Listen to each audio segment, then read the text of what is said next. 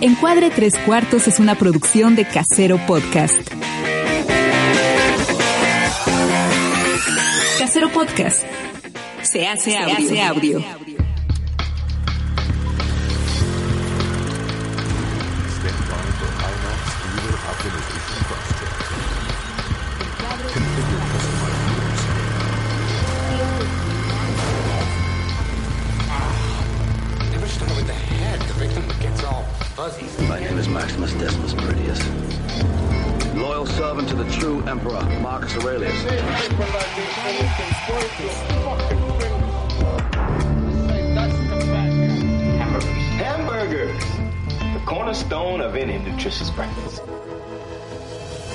Tres Cuartos.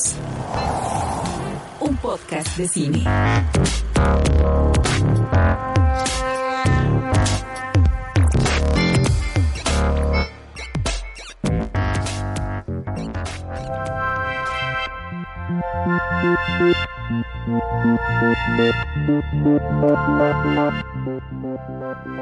Hola, ¿qué tal amigos de Encuadre Tres Cuartos? Les saluda Carla Calderón en una emisión más de su podcast de cine de confianza, bueno, de cine, de series, contenidos multiplataforma y más.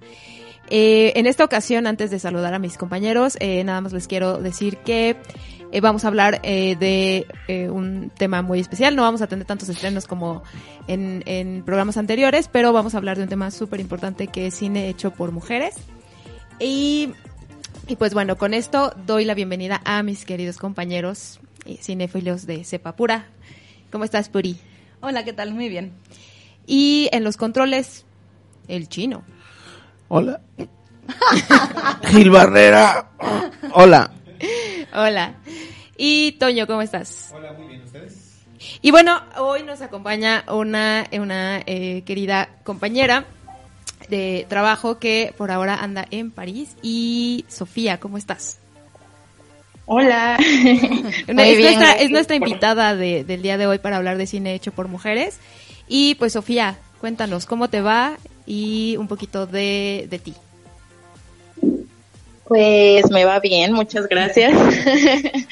Este, yo soy Sofía Sánchez, que solía trabajar con Puri, Carla y Toño, y ahora estoy viviendo en Francia y traigo un proyecto de, bueno, traigo un blog y ah, también algunos podcasts donde hablo de cine, eh, entre otros temas. Y justo, bueno, para este año, que creo que es la razón por la que me invitaron muy amablemente, eh, estoy haciendo una especie de reto para mí misma de ver al menos una película hecha por una mujer directora eh, al día. Entonces, eh, lo puse como 365 porque se me olvidó que este año era bisiesto. Así tienes un día por si acaso estás enferma Ajá, sí, es, es o un- cualquier cosa es que el, puede el- pasar. es el día comodín, ¿no? sí, exacto, es el día comodín. Oye, ¿y cómo vas con el con el reto? O sea, ahorita cuántas llevas ya? ¿O cuándo empezaste? ¿Cuándo, cuándo inició este o cuándo Pues- decidiste hacer esto? Empezó el primero de enero, que por suerte ese mismo día fui a ver este Mujercitas de Greta Gerwig, eh, película que me encantó y ya vi como tres veces. Y muy fan de Mujercitas. sí, yo soy súper, súper fan. Y bueno, hasta ahora, digamos, hoy es el día eh, 67 y llevo 66 películas. Eh, hay días, por ejemplo, que no puedo ver una película, como hoy no creo que me dé tiempo, entonces mañana que es domingo igual me echo dos o tres. Eh, y bueno, el proyecto ha sido eh, complicado en parte porque hay mucho cine hecho por mujeres que es muy independiente o muy internacional y entonces es difícil de conseguir eh, no solamente por streaming o, o de modos legales, sino incluso de modos ilegales.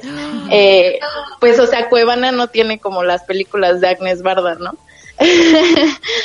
este, entonces de repente, de repente es puro cine comercial, el que, el que me es más fácil tener acceso por el momento, y espero más adelante conseguir como DVDs o así para, para poder ver más cine hecho por mujeres eh, que no sea tan hollywoodense de repente. Va, es- pues está está súper genial y, y yo creo que igual podemos ir actualizando a medida que, que bueno, que el, el año vaya avanzando de cómo vas, así teniendo pequeñas cápsulas que nos cuentes y nos des recomendaciones, ¿no? De, de estas películas que no son tan fáciles de conseguir y que son muy importantes que, porque también eh, pues dan cuenta de ciertas situaciones que quizás no, no vemos reflejadas en, en, en otro tipo de cine, ¿no? Claro. Sí, sí, me encantaría. Perfecto, pues ya con esta con esta introducción, eh, muchas gracias por, por aceptar la invitación y bueno, ahora Jones no nos no nos eh, pudo acompañar porque está muy cansado después del concierto de Billy Joel, pero eh, pues nos nos manda saludos y ya dentro de ocho días estará por aquí en los cuarteles de Encuadre Tres Eso sí, Cuartos. eso sí lo volvemos a aceptar, ¿eh? Porque yo no sé. ¿eh? Esa responsabilidad de... Se me fue la mano con los gritos y ya no puedo y ya hablar. no puedo hablar. Eh, bueno, hay que cuidar nuestras gargantas, amigos. Este, y pues bueno, pues vamos con eh, entonces la parte de los estrenos de la semana. Los estrenos.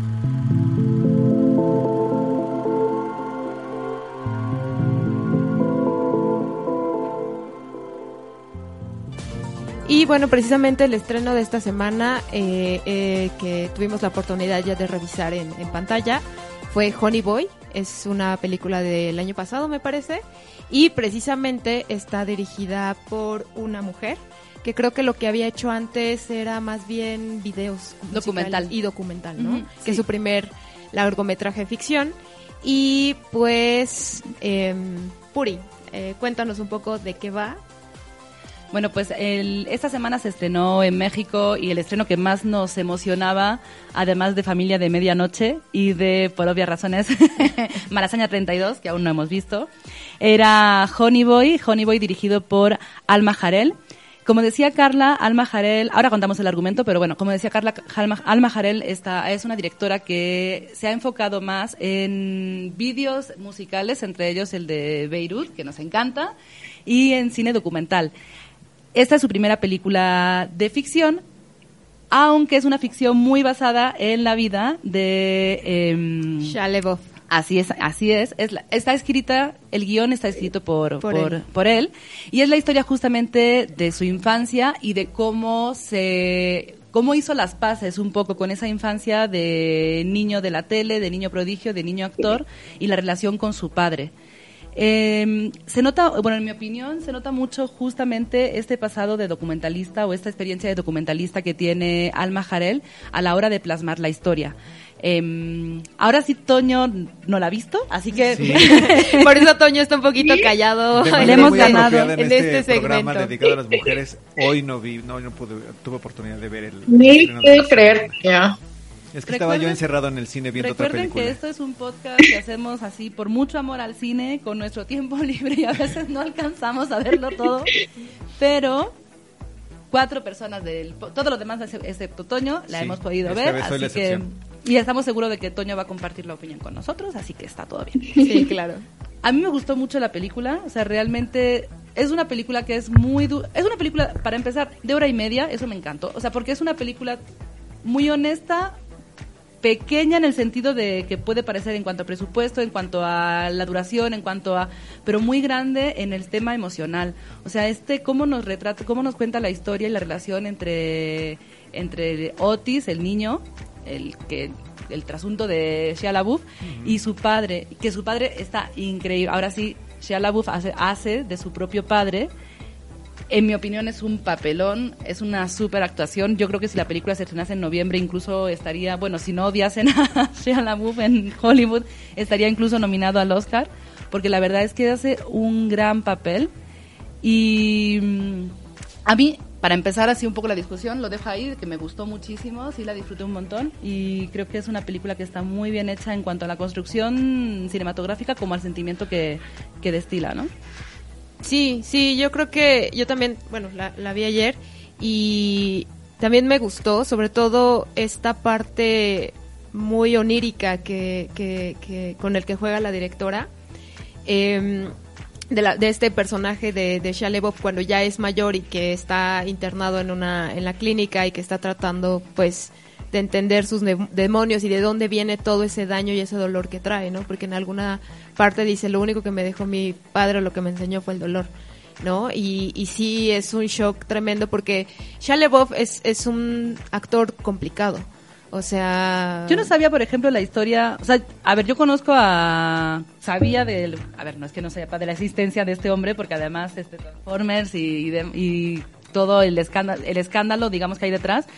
Eh, pero no sabía la historia de él. O sea, no sabía que había sido actor desde niño, no sabía como todos esos demonios que traía. Entonces, toda, cuando hace todas estas actuaciones y todos estos eh, performances en Hollywood y toda la historia que hay detrás de él, no sabía realmente de dónde venía. Sí. Hasta ahora que me metí un poco en el tema de la película y descubrí de, pues, que a lo mejor no es un ser tan odioso para algunos, ¿no? Porque entiendo que es una persona que sí levanta como estas pasiones muy encontradas de o sí te cae súper bien o es como que, ah, ya qué pesadilla de, o qué pesado es Shia. No sabía todo lo que había detrás de él y, y la verdad es que se hace muy interesante uno, como la parte de chisme, de saber, ¿no? Ah, bueno, ya entendí por aquí.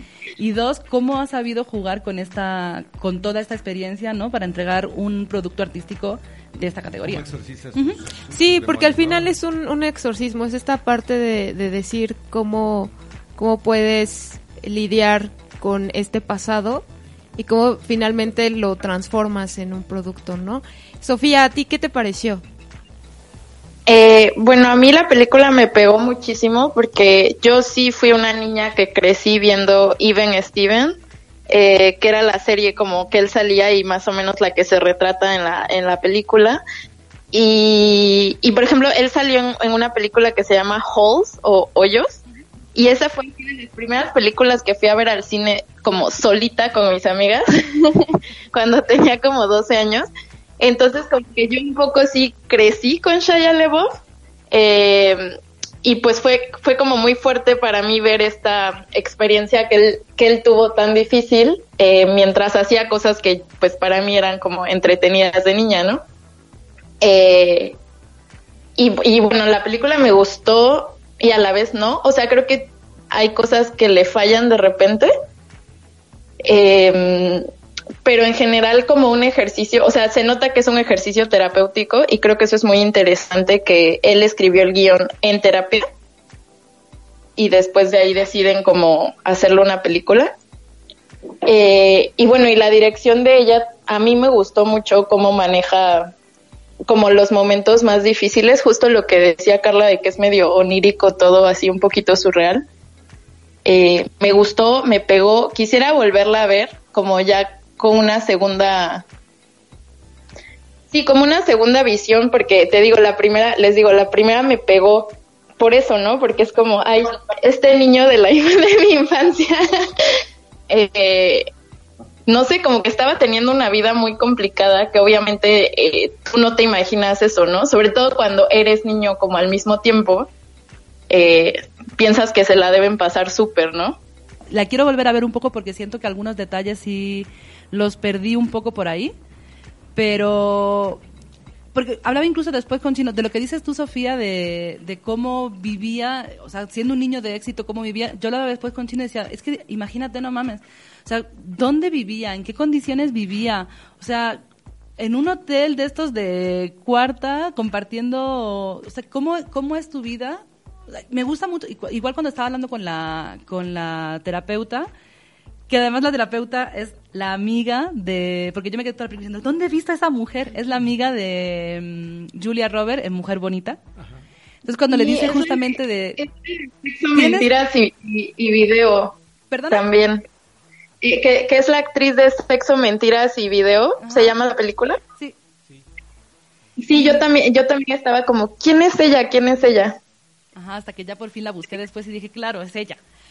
Pero esta, cuando le dice justamente a, a la psicóloga, ¿no? De es que tienes que, que lo de, es que mi padre solamente me dejó dolor y yo trabajo, no es en ese mismo orden, ¿no? Pero cuando dice, yo trabajo con ese dolor y me quieres quitar justamente lo que me hace realmente bueno. O sea, todos esos demonios, toda esa lucha con uno de decir, sé que no estoy bien, sé que esto me va a llevar hacia un lugar donde no quiero estar, pero si me quito esto, es lo que me quita ser yo, lo que me quita ser bueno Lo y por lo que me contratan. O sea, exactamente lo que me define, ¿no?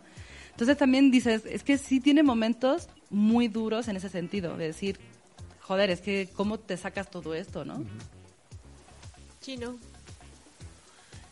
Eh, bueno, sí, fue una, una sesión este tarde la que, la que a la que fuimos, entramos a las 10.40 al cine y a pesar de que pues tenía, teni- bueno, hemos tenido una semana pesada de trabajo, la verdad es que a mí me pareció bastante entretenida, o sea, en, ningún momento sentí así como que me cansara o algo así, este... Tiene como mucho nivel de intensidad en ese sentido de como para decir, como para descansar o para decir, ay, aquí me tengo un bajón. Que no sé, ahora quiero preguntarle a Sofía también qué fue lo que no le gustó, pero bueno. Y bueno, me, me, me, me- pareció bastante bastante interesante y o sea, ya te- teniendo el background de, de, de quién es y de dónde de dónde de dónde viene todo esto, es este me pareció bastante este entretenido, interesante, eh, muy fuerte el asunto, muy muy muy muy muy pegador el, el rollo de eh, en el momento en el que en en el que empieza a hablar con su papá y le dice, no, pues este, tú trabajas para mí, que es el, el momento en el que el papá recae, ¿no? Así de, y si yo quiero, tú, este, eh, tú tienes trabajo por mí, por, por Eso mí. viene en el tráiler, así que no es ningún spoiler. Entonces, este, es- eso me, me pareció bastante interesante. El cuate que hace a Shia LaBeouf en cuando es grande Ah, sí. es, es este igualito. Él sale, ajá, bueno, no él igualito sale en- físicamente, en las olas también. sino sí, Es este Lucas Hedge. Lucas Lucas Hedge, que es un gran, aquí sí voy a opinar porque cono- eh, porque lo ubico perfectamente, no he visto su desempeño en eh, en Honey Boy, pero es uno de los actores jóvenes más prometedores que hay trabajando ahorita. Lo hemos visto en Manchester by the, By the Sea, que incluso lo nominaron al Oscar. Está en Las Olas, está en Ben is Back. eh, y además se está especializando, ojalá alguien le dé una comedia porque se está especializando en estos jóvenes tortuosos, torturados. Él también es el novio gay de la protagonista de Lady Bird, entonces sí tiene como una vida complicada en cine Lucas Hedge, pero es un, es un muy buen actor. Sí, es un muy buen actor. Y pues eso, me, me, me parecía bastante, este, e- e- era como un cho- shock, pero este, era divertido verlo hacer a, a Shia LaBeouf, porque es igualito, así la forma en la que empieza a hablar, en el momento en el que tiene que hacer este, esta, so- esta onda de la liga con este, para bajar la intensidad y todo eso, me lo imaginaba a- a- al original, pues. Claro. Sofía, que me comen- comentabas antes que había cosas que no te habían gustado tanto. Y como que siento que, o sea, sin spoilear nada, pero siento que el final me quedó un poquito flojo, como que no terminó de amarrar eh, algunas ideas. Pero vaya, son, o sea, son como minucias, pues. Eh, también creo que mm, de repente puede ser un poco autoindulgente, porque pues obviamente, ¿no? O sea, es su guion, es su vida, etcétera. Eh, pero más allá de eso, no es que tenga muchas quejas, pues es por estar de, de haciendo nitpicking nada más. Sí, yo sí. Sí, hubo yo sí, momento en el hubo que- momento en el que... en el que pensé eso también, porque decía, bueno, ¿y quién es la, o sea, con la contraparte? El padre ya no existe, entonces, eh, no, no sé, pero al final es, es una historia personal, es una historia catártica, es, es el momento en el que este, el eh, Shia LaBeouf hace catarsis y saca todo, entonces, sí puede llegar a ser, dices, bueno, o sea, igual es como para explicar un poco cómo es el ahora, un poco de indulgencia, pero eh, como ejercicio terapéutico y de, y de sacar los demonios, creo que pues es bastante bueno. Y como película, o sea, si nos, a mí- Sí, mi- también si- como película. Si olvidamos que está basada en, o sea, si nos olvidamos de que el escritor es su vida y pensamos solamente que sería una historia salida de la imaginación de cualquiera, a mí como película también me parece muy interesante, la verdad, sí me gustó. Sí me gustó, me gustó mucho el tratamiento que hace, para volver un poco a nuestro tema, ¿no? A Alma, al Alma Jarel. la directora que hace, el tratamiento que hace la directora de cómo contar la historia, cómo empieza, cómo tiene estos eh, que también se ve un poco en el tráiler, ¿no? Toda la- y que es el justamente el, el cartel de la película, la parte de cuando le tiran el pastel, cómo eso también después más adelante, el tipo de escenas que hace él, cómo todo lo va juntando hasta que llega al punto de inflexión en su vida y se da cuenta de que tiene que hacer este cambio y entonces cuando empieza con toda la parte de la terapia, o sea, me gusta mucho visualmente también cómo está contada la película. Sí, e incluso a mí lo que me llamó la atención fue la relación que tiene Otis con esta su vecina, ¿no? Que, que es muy dulce. O sea, en algún momento dices, igual puede llegar a, a- a algo, sexual, pero no, en realidad es, es, es muy, muy tierno. ¿no? Que la vecina es Es F.K. que- que Atwood, Twig, sí. ya saben, nuestro momento de salseo del día, exnovia de Robert Exnovia de. Robert Pattinson. y que va a estar aquí en México para el ceremonia. En la ceremonia, sí. Y luego y nos quedamos esperando. Y me, me gustó mucho cómo retrata esa, esa sensibilidad. No, no sé si, o sea, no quiero decir que, se- que es por ser mujer ni nada, pero creo que esa, esa parte me gustó mucho, cómo retrata esa relación entre, pues sí, un, un, un niño de 12 años y esta, esta chica que no sé qué edad tendría, pero pues que también es joven, ¿no?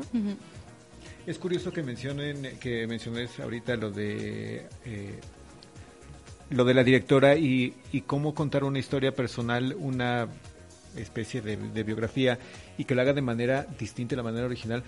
Me remitió mucho también al caso de la directora de Podrás Perdonarme y de Un Buen Día en el Vecindario, que son también biografías personajes reales, pero que el tratamiento no es convencional. No estamos viendo la, la típica biopic donde hay en el momento de redimirse, sino hay un trasfondo, hay otra textura en el momento de contar la historia que la contraparte masculina parece haber olvidado.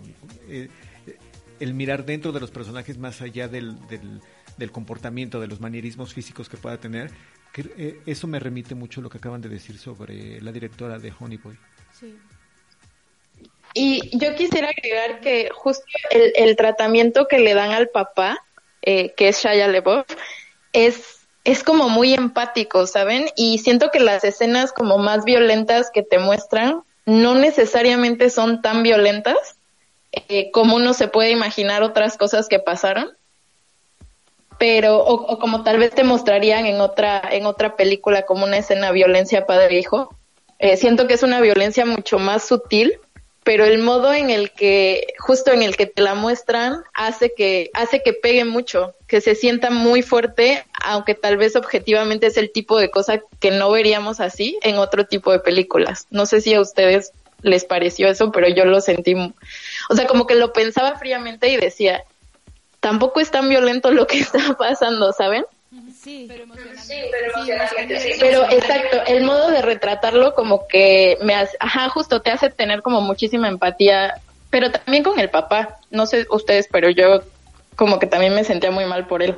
Sí, como que re- no es que a ver, no es un es muy complicado empatizar con todos los personajes todo el rato porque pero sí como con todas sus contradicciones vas teniendo como esta empatía, ¿no? Como un poco con de decir, bueno, a ver, el tipo es tiene muchísimas cosas y la verdad que no quisiera tenerlo como padre ni como padre de nadie que conozca ni como nadie de ningún con nadie pero sí vas como intenta la, te van dando como esas pinceladas para intentar comprender un poco por qué está el personaje ahí Sí, y porque él también viene de, es producto de un círculo de violencia, o sea, como lo cuenta cuando está en, el, en esta reunión de AA, y, y sí, sí hay momentos en el que dices, bueno, sí, sí se entiende un poco el, el, el- su proceder actual, ¿no? De que es un hombre que no ha resuelto muchas cosas en su vida, que tiene un hijo y está repitiendo patrones y está pues haciendo lo, lo, lo, lo que mejor puede con las herramientas que tiene, ¿no? Pero sí, esta parte que mencionas de la violencia, sí, quizás en otro tipo de películas sí hubiéramos visto más violencia física, más golpes, más, más, más sangre quizás, pero aquí no, acá sí la, la, la violencia es más a nivel emocional, las palabras, o sea, los diálogos, cómo lo dice, las entonaciones, ahí está la violencia, ¿no? Exacto, sí, porque incluso las palabras no es que siempre sean como muy violentas, es el modo, los tonos, como dices. A mí de hecho me hizo pensar un poco en Bojack Horseman y en cómo, eh, no sé si ustedes ven esa serie, pero en esa serie como que hay un momento eh, en el que tú ves a la madre de Bojack Horseman como una persona que abusa de él y de repente te muestran un poco de su vida y su infancia y como su pasado fuera de ser madre y te, justo te fuerzan a empatizar con ella y a entender por qué es de esa manera.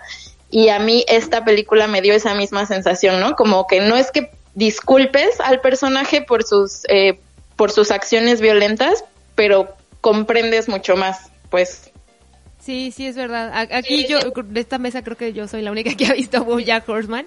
Es una serie que a mí me gusta mucho, me, me, me fascina. Eh, y, y sí, es, es muy evidente porque también en, en el, el Horseman pues también es una estrella de, de, de, Hollywood y, y tuvo una infancia muy difícil. Su madre era muy... em, muy dura con él, muy, muy, este, muy violenta, pero no violenta físicamente, sino a nivel de, de las palabras y todo lo que le decía y todos los miedos que le, que le transmitió. Pero ya cuando ves te, y te cuentan la historia de la mamá, ya dices, ah, pues sí. Entonces te digo, es un círculo como acá con el papá de Otis, también es el círculo de violencia que se va y se repite y se repite y se repite una y otra vez, ¿no? Este, no sé si... Pues yo mi recomendación sería que sí vayan a cine a verla, que la disfruten, que vayan descansaditos, porque sí es una película mentalmente dura. Y ¿le damos ya los aguacates? Pues sí. Yo le voy a dar tres aguacates y medio con muchos totopos. O sea, no llega a los cuatro, pero sí es una película que los totopos te los puedes ir comiendo. Sí, en si el camino, ahí. sí, claro. Sí, yo también le doy tres aguacates y medio. Me gustó bastante. Este. Y pues sí, con un poquito de queso. Ah, Come guacamole con queso. no, no sé, a mí me gusta. Yo la acompaño con queso, dice Carla. ¿Tú, Chino? Yo le doy eh, tres aguacates. Me gusta, sí me gustó. Bueno, tres aguacates y medio, ya. Vamos a seguir. ¿Te vas a dejar llevar por la presión de social? Sí, ya me... ya me están viendo feo, dice. no es cierto. Y Sofía, en este esquema que tenemos nosotros de aguacates, en el que el cero es el cero o el aguacate podrido es lo peor y el cinco es como lo más excelso, porque están caros a veces los aguacates, ¿cuánto le darías tú? Yo creo que le doy cuatro aguacates. Pero para mí sí, mi, mi relación con la película eh, me resulta imposible borrar eh, como mi, mi pasado propio con, con el actor, pues. Entonces me llega un poquito más. Está bien. Siempre nos dejamos llevar mucho aquí por ese tipo de sentimientos, así que es lo bueno de esto. Como no, como no somos críticos y nadie nos paga por esto, Exactamente. Lo podemos. hacemos por puro No hay diversión. compromiso de que no nos vuelvan a invitar a una premiere. Exactamente. Podemos calificar las películas. Como queramos. con el corazón. Sí. con el corazón. Y pues bueno, ya empezó Ficunam, la fiesta de los cinéfilos. Y ay, sí. Una de las muchas una de las fiestas que muchas que fiestas de tenemos los cinéfilos, los que tenemos al año. Y eh, empezó el jueves eh, con invitados, va a haber muchas, ahí asómense al, al, al- al sitio web, hay muchísimo que ver. Y bueno, ayer eh, yo y bueno, también eh, la Toño vi. vimos, eh, bueno, Toño revió porque ya la había Sí. visto, yo es la primera vez que la veo, una película de Chan- Chantal Ackerman, Ajá. una cineasta belga. Eh, y vimos la película Jan Dietman, 23 de la calle del comercio, 1080 en Bruselas. Así es el nombre de la película. Es la dirección de, de donde vive esta mujer. Es una película que también demanda, demanda muchísimo, demanda mucha paciencia. Dura 3 horas 20 la película. 3 horas 20. Ayer fueron 3 horas 45 porque hubo un problema en la proyección. La primera media hora la proyectaron sin subtítulos. No, la gente no, no nos dimos, mu- no le dimos mucha importancia porque no había diálogos al principio. Hasta que llega la parte en la que la protagonista lee una carta y ahí sí fue como de, no, esto no puede. Es un festival de cine internacional, pero no necesariamente tenemos que verlo, te- saber Eh, francés sí, para poder claro. verlo, entonces. No, aunque muchas personas, de- o sea, alrededor mío empezaron a decir, no, pues es que yo creí que era la intención del cineasta y todo este... sí, nada, ¿no? Oye, ¿qué está pasando últimamente con las proyecciones? Y Terrible. los subtítulos o las equivocaciones o lo que sea, ya van varias Sí. en lo que vamos, en lo que estamos registrando en el podcast, que ocurre que empieza la película y está mal. Además, ayer en Cineteca particularmente, porque yo eh, conversaba vía redes sociales con, con un eh, conocido, que él fue a ver El Rey de la Comedia de Martín Scorsese a, a la Cineteca y también empezaron tarde porque no podían hacer la proyección de manera adecuada. Entonces yo le decía en broma, y me dice, pues no dudes que haya sucedido, que a lo mejor todos los... eh, los proyeccionistas Generación X se fueron a ver a Billy Joel y dejaron a todos los becarios a frente de las proyecciones y por eso fue tan accidentado. Eh, había mucho personal joven en, en- en la cineteca, pero era porque son los voluntarios de Ficunam, entonces eso no me sorprende. Pero sí es curioso que haya este tipo de problemas recurrentes, sea en circuitos culturales o sea en eh, cadenas. Sí, eh, claro, porque ni, ni. Cinépolis se salva, pero bueno. No, pues ya contamos lo que nos pasó a Toño y a mí con, con, Midsommar. con Midsommar, sí, es, es terrible. Pero ayer esa fue la pequeña anécdota que ocurrió con, Antes de, con sí. Jenny Dillman. Entonces, imagínense, te- terminó, o sea, vimos 3 horas 45 minutos de esa película, eh, que la verdad es, híjole, es increíble lo que hace Chantal, o lo que logra Chantal, eh, Chantal Ackerman contar en, en, en esta, en esta película. Les cuento un poquito de, de lo que va y luego vamos como un poquito al análisis que justo veníamos haciendo Y también nos contáis un poco quién es ella y por qué es import por qué fuisteis a ver esta película entre todas las que había, más allá de porque íbamos a hablar hoy de mujeres, imagino, pero qué es lo que Una os movió un poco, por qué, ajá, por qué, coincidencia. por qué ella y, Sí. y por qué tuvimos que, Vale. por qué visteis esta película. Sí, pues eh, el, el- el- la reseña es, es, es simple. Bueno, es, es Jan Dietman, es, es una mujer de, no sé, 34, 30 y algo, entre los 30 y los 40 que vive con su hijo en, en esta dirección que les acabo de dar. Eh, y son las, la vamos a seguir a lo largo de tres días en su vida. Entonces eh, empieza con, con ella pues en su casa, eh, haciendo como las labores eh, del hogar. Eh, él- es muy curioso porque la cámara siempre está fija y el, es un plano medio, no, no muy cerrado, pero tampoco te deja ver mucho más de lo que de ella y sus acciones, ¿no? De ella, de un poco de su, de su entorno, ¿no?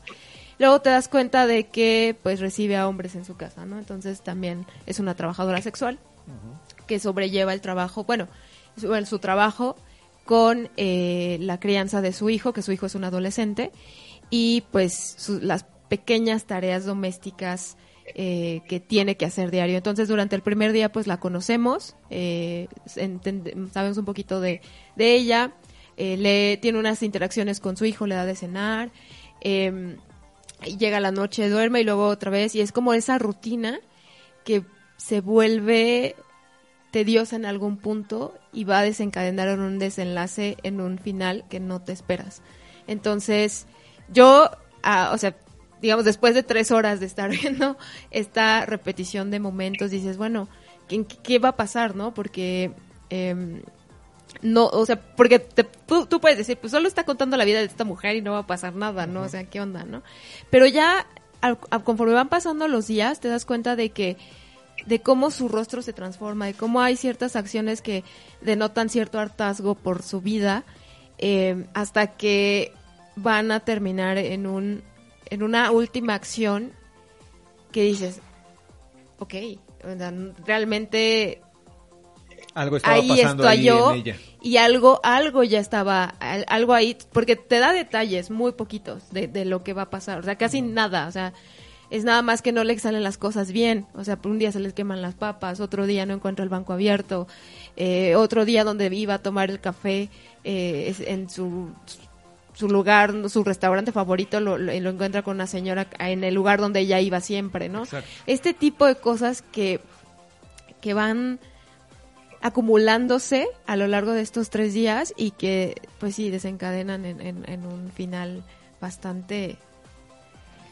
híjole, no sé, bastante inesperado, lo voy a decir así, inesperado. De hecho, la, la gente que estaba al lado de mí se quedó así como de, porque estábamos, o sea, veníamos de una, de, de- de momentos en los que, pues sí, de, estar viendo cómo interactúa ella con eh, su hijo, con un bebé que tiene que cuidar, este, etcétera, y no, no te lo esperas. La verdad es que a mí me encantó, o sea, a pesar de que sí fue un poco, sí fue un reto verla, fue, un- fue, fue un reto porque además ya, ya eran las casi las 12 de la noche en la cineteca, entonces, em, pero la verdad, híjole, yo la recomendaría muchísimo, yo, yo recomendaría que fueran pacientes porque sí es una película que demanda mucha concentración y, y, y personas sí se salieron, pero afortunadamente la sala estaba llena, digo, es de las chiquitas de la cineteca de la sala 8, pero sí mucha gente se quedó y creo que pues se llevaron un buen sabor de boca. O sea, yo escuchaba las reacciones al, al afuera ya que estamos pidiendo todos nuestros Ubers, eh, de que sí se sorprendieron bastante y que no esperaban eso de esta película, ¿no? Esa reacción de la protagonista. Exactamente. Bueno, ¿yo qué te puedo decir? Es la segunda vez que veo esta película de Chantal Ackerman. La primera que la veo en, en, en cine, en pantalla grande, y eso me emocionaba mucho. El FICUNAM le está dedicando una retrospectiva a Chantal Ackerman. Eh, mi reto es tratar de ver el mayor número posible de películas de, de esta directora a costa de sacrificar algunos de los estrenos muy buenos que trae también el, eh, el festival. Pero la primera película de esta retrospectiva, por lo menos en la Cineteca, bueno, no es cierto, antes se, se exhibió Monterrey. Hotel Monterrey, Hotel Monterrey. eh, pero esta es como el, el gran banquete de la, la gran pieza de la, de la de- del, del ciclo y es voy a usar palabras como muy exageradas quizá es monumental vamos es como la es me van a linchar algunos pero es como si como el Ulises de, de Chantal Ackerman vamos a ver el día el, minuto a minuto de una de una vida común y corriente y cómo hay pequeños detalles que van a tener una importancia y una magnitud hacia el final, hacia el atardecer del, del ter- de la tercera jornada, que van a provocar este estallido silencioso en la vida de Dielman. Eh, sí es, de- es muy demandante en el sentido de que tienes que tener paciencia porque estás viéndola literalmente preparando la comida y al mismo tiempo es como muy fascinante porque dices tú ahora ya entiendo por qué no me no puedo empanizar bien las las este, las milanesas porque la ves ella preparando desde el, hue- eh, eh, el huevo la harina cómo la- la- las bate y dices tú ah mira ahí está el secreto o el albondigón del final que me preocupa porque ya no supe si se quemó o no se quemó es en, el- en la última jornada Sí, es que ya, ya llegas a un punto en el que dices, oye, es que tenía que ir por los zapatos a las 4, pero está ah, cerrado el lugar. O sea, Sí. o sea, como que te metes tanto en su vida que ya dices, no, pues ahora tiene que hacer tal, o ahorita va a recibir al cliente. Aparte, es todo un ritual para recibir al Exacto. cliente. O sea, híjole, es- es el, el- el minuto a minuto. Si estás dispuesto a entregarte, a envolverte en esto, vas a tener esa gran satisfacción, sorpresa de- del final. Y si no, creo que no hay ningún problema. De verdad, ayer yo quedé gratamente sorprendido de lo que sucedió. La, la sala estaba prácticamente llena. Ocurrió este descuido de proyectar la película sin subtítulos y realmente las la, la gente que se salió habrán sido como cuatro o cinco personas. Los demás estaban dispuestos a ver una película sin subtítulos y dejarse meter en la rutina de esta mujer. Y además irse compenetrando. Evidentemente después hubo más desertores, pero aún así la sala terminó yo creo que un 70, 60% 70% de, llena. para una película de 3 horas 20 en la que lo único que estás viendo es a una mujer haciendo sus labores cotidianas, creo que es habla muy bien del, del cinéfilo mexicano que está dispuesto a, a- a correr esos riesgos. Pero además, y esto creo que es lo importante, es nunca nos hemos puesto a pensar, ya en cuestión personal, y creo que es muy oportuno para, para las fechas y para el programa que estamos dedicando, es las actividades cotidianas que hace una mujer en cuestión de su de cómo se gana la vida, de, del trabajo doméstico, de la vida sexual que pueda tener, independientemente de que sea sexo servidora, y a qué grado de fastidio pueda llegar esta rutina a la que se somete de manera voluntaria o la sometemos socialmente a, a la mujer. Eso creo que me parece que le da muchísimo más valor a, la- esta película de, Ackerman y en concreto a su, a su cine. Lo que nos decía, nos preguntaba Puri al principio, ¿por qué ver esta, a esta directora? Esta directora se suicidó finalmente unos meses después de que su madre muere, porque su madre estaba enferma y la madre tenía una relación muy fuerte, con, muy cercana eh, con ella. Su cine es muy de... es entre el documental, es entre ensayo fílmico y, y, ver la vida, literalmente. Tiene una serie de documentales sobre su viaje a Nueva York. Tiene dos que son los que tengo yo muchas ganas de ver, que son la correspondencia que tenía con su madre, cómo le sirve para como pretexto narrativo para, para hablar sobre esta situación doméstica que vivía cotidianamente, las transformaciones que hubo en Europa durante su vida, porque tiene un par de documentales sobre cómo se transformó la vida en, en el- entre el este y el oeste con la, con la Guerra Fría. Y creo que la, es una gran oportunidad para compenetrarnos de lo que es la psique de una realizadora como pocas veces se, se tiene oportunidad de hacer. Así es. Para Ah, mí es de sí. verdad así como el FICUNAM tiene muchísimas cosas, pero cuando anunciaron que iban a hacer una retrospectiva de Chantal Ackerman, yo dije, no me importa todo lo demás, yo quiero ver el cine de, de Chantal Ackerman. Yo tuve oportunidad de ver eh, en video en casa en una copia pirata hace muchos, hace un- unos cinco años, esta película y no es lo mismo la experiencia, pero porque tienes oportunidad de, de- de- de pausarlo y de dedicarte a otras cosas, a a hacer tu propia vida Pero a común. ver, ¿cómo? ¿En video o en DVD? No, video, ¿En video? en video. ¿Cómo se compraban los videos piratas antes o cómo era la Pues historia? igual que o sea, igual que Igual ahora. que ahora. Nunca he visto la venta de videos Sí, piratas. igual Sí, que ahora. claro. Sí, todavía. De hecho, si vas a un... Perdone mi, ¿Sabes mi- dónde? Bueno, mi ignorancia de la vida. Bueno, mi, perdón que hablemos de, de piratería de este podcast, Sí, pero, pero, es, es un fenómeno que existe. Ajá, este, el mercado de San Cosme, bueno, el tianguis, eh, antes había ahí muchos puestos de películas, entonces te vendía, tú- es más, ya no, no comprabas la película, la cambiabas, tú llevabas Exacto, una sí, llevabas una y te la llevabas. y, y te llevabas la otra, o sea, Como y- un videoclub, más pero... o- pero pirata. Pero pirata, sí. Es decir, yo... Así es como muchos cinéfilos en México... Y bueno, ya voy a hablar Bueno, a ver, seamos honestos. Así es como Así. mucha gente hemos visto millones de películas que no están en salas o que no están en streaming. Lo hablaba con Sofía también ayer, de que muchas veces no es que no quieras. Aquí intentamos, en este podcast intentamos hablar lo más posible de películas que no son piratas, Sí, que pero seamos realistas. Sí, que sean, y, justamente estábamos, a mí me ha pasado, por ejemplo, ahora también intentando preparar, bueno, preparando el programa y viendo un poco, te emocionas y dices, ay, moriría por volver a ver esta película. ¿Dónde la ves? Es que ya no, no la encuentras ni en plataformas, ni en streaming, ni en nada. Yo dudo que la mitad de las que quiero ver las encuentre incluso en torrent, pero muchas veces una Pues sí, de dos. O nos ha pasado, no- me preguntas por, por películas que sí están ahí en esa página que, que ocupamos y no están.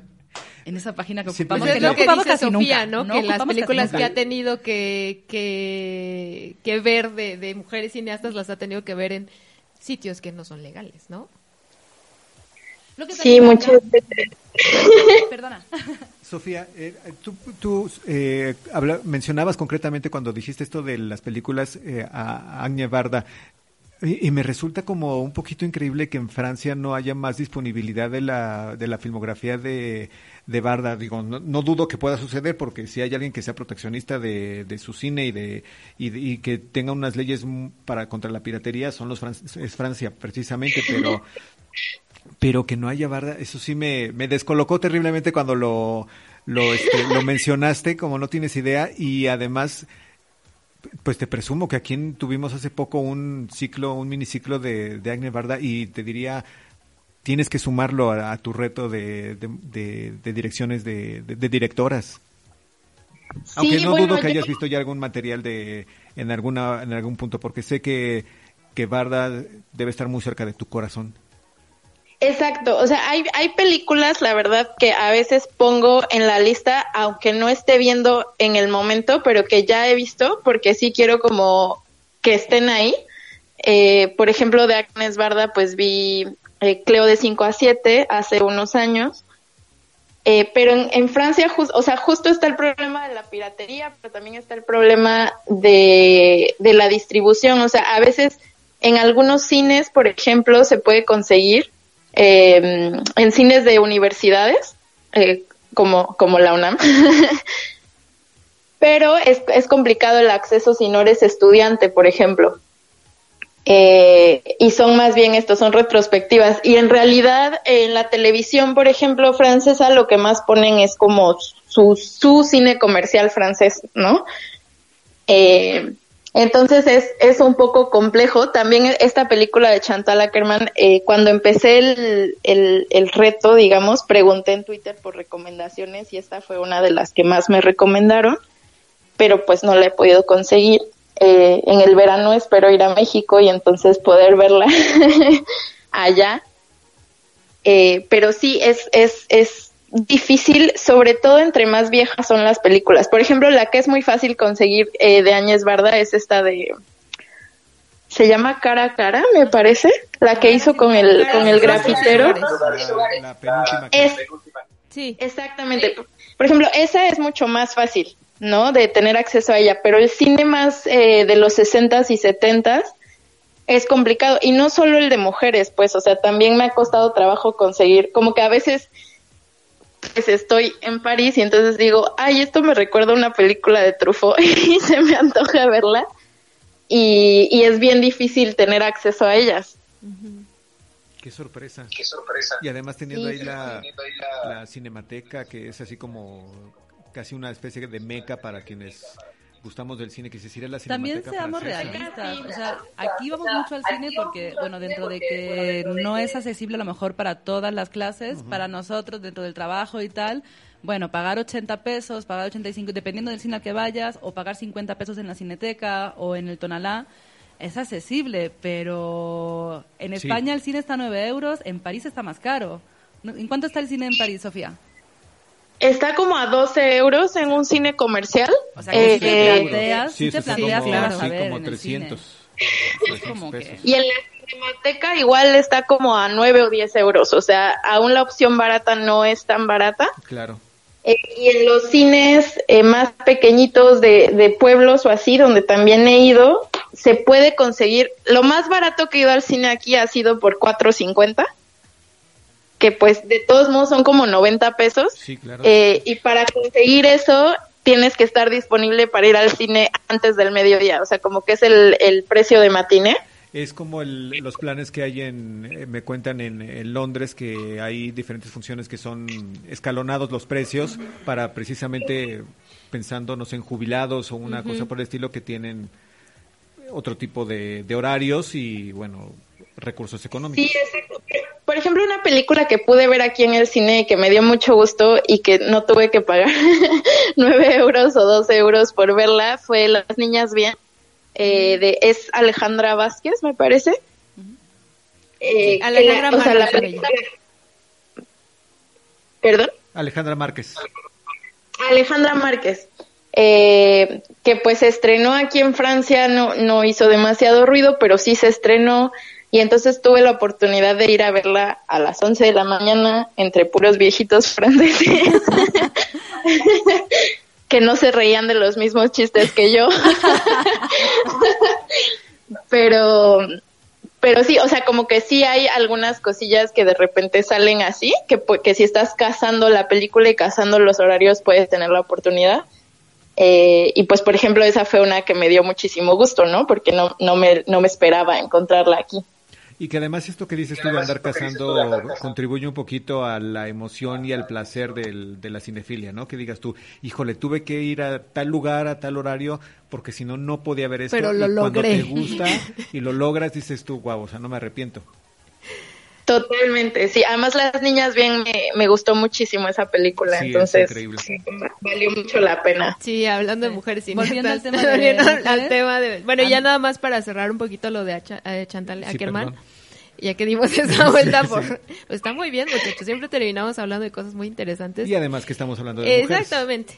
Eh, yo a Chantal Ackerman la conocí por, ah, pues por Alonso Díaz de la Vega en el curso que tomé de apreciación cinematográfica. Nos puso un clip precisamente de esta película para, eh, pues, ex- explicarnos un poco sobre el montaje y cómo eh, podías contar una película eh, con, con tan pocos elementos y y con una, un- y cómo la cámara es eh, parece que la, la está encerrando encer- encierra a, a, a Jan, a Jan de una manera que, que no o sea sí sí hay algunas tomas fuera, pero casi todas son este muy cerra son cerradas o sea se ve ella eh, en sus acciones no hay close-ups eh, eh, y entonces es como es como esta visión del voyeur que que, voyeur que está pues viendo viéndola cómo hace su día a día y todo pero al mismo tiempo el, el plano medio pues es, es está parece que está en una prisión no eso era lo que analizábamos y de ahí surgió mi interés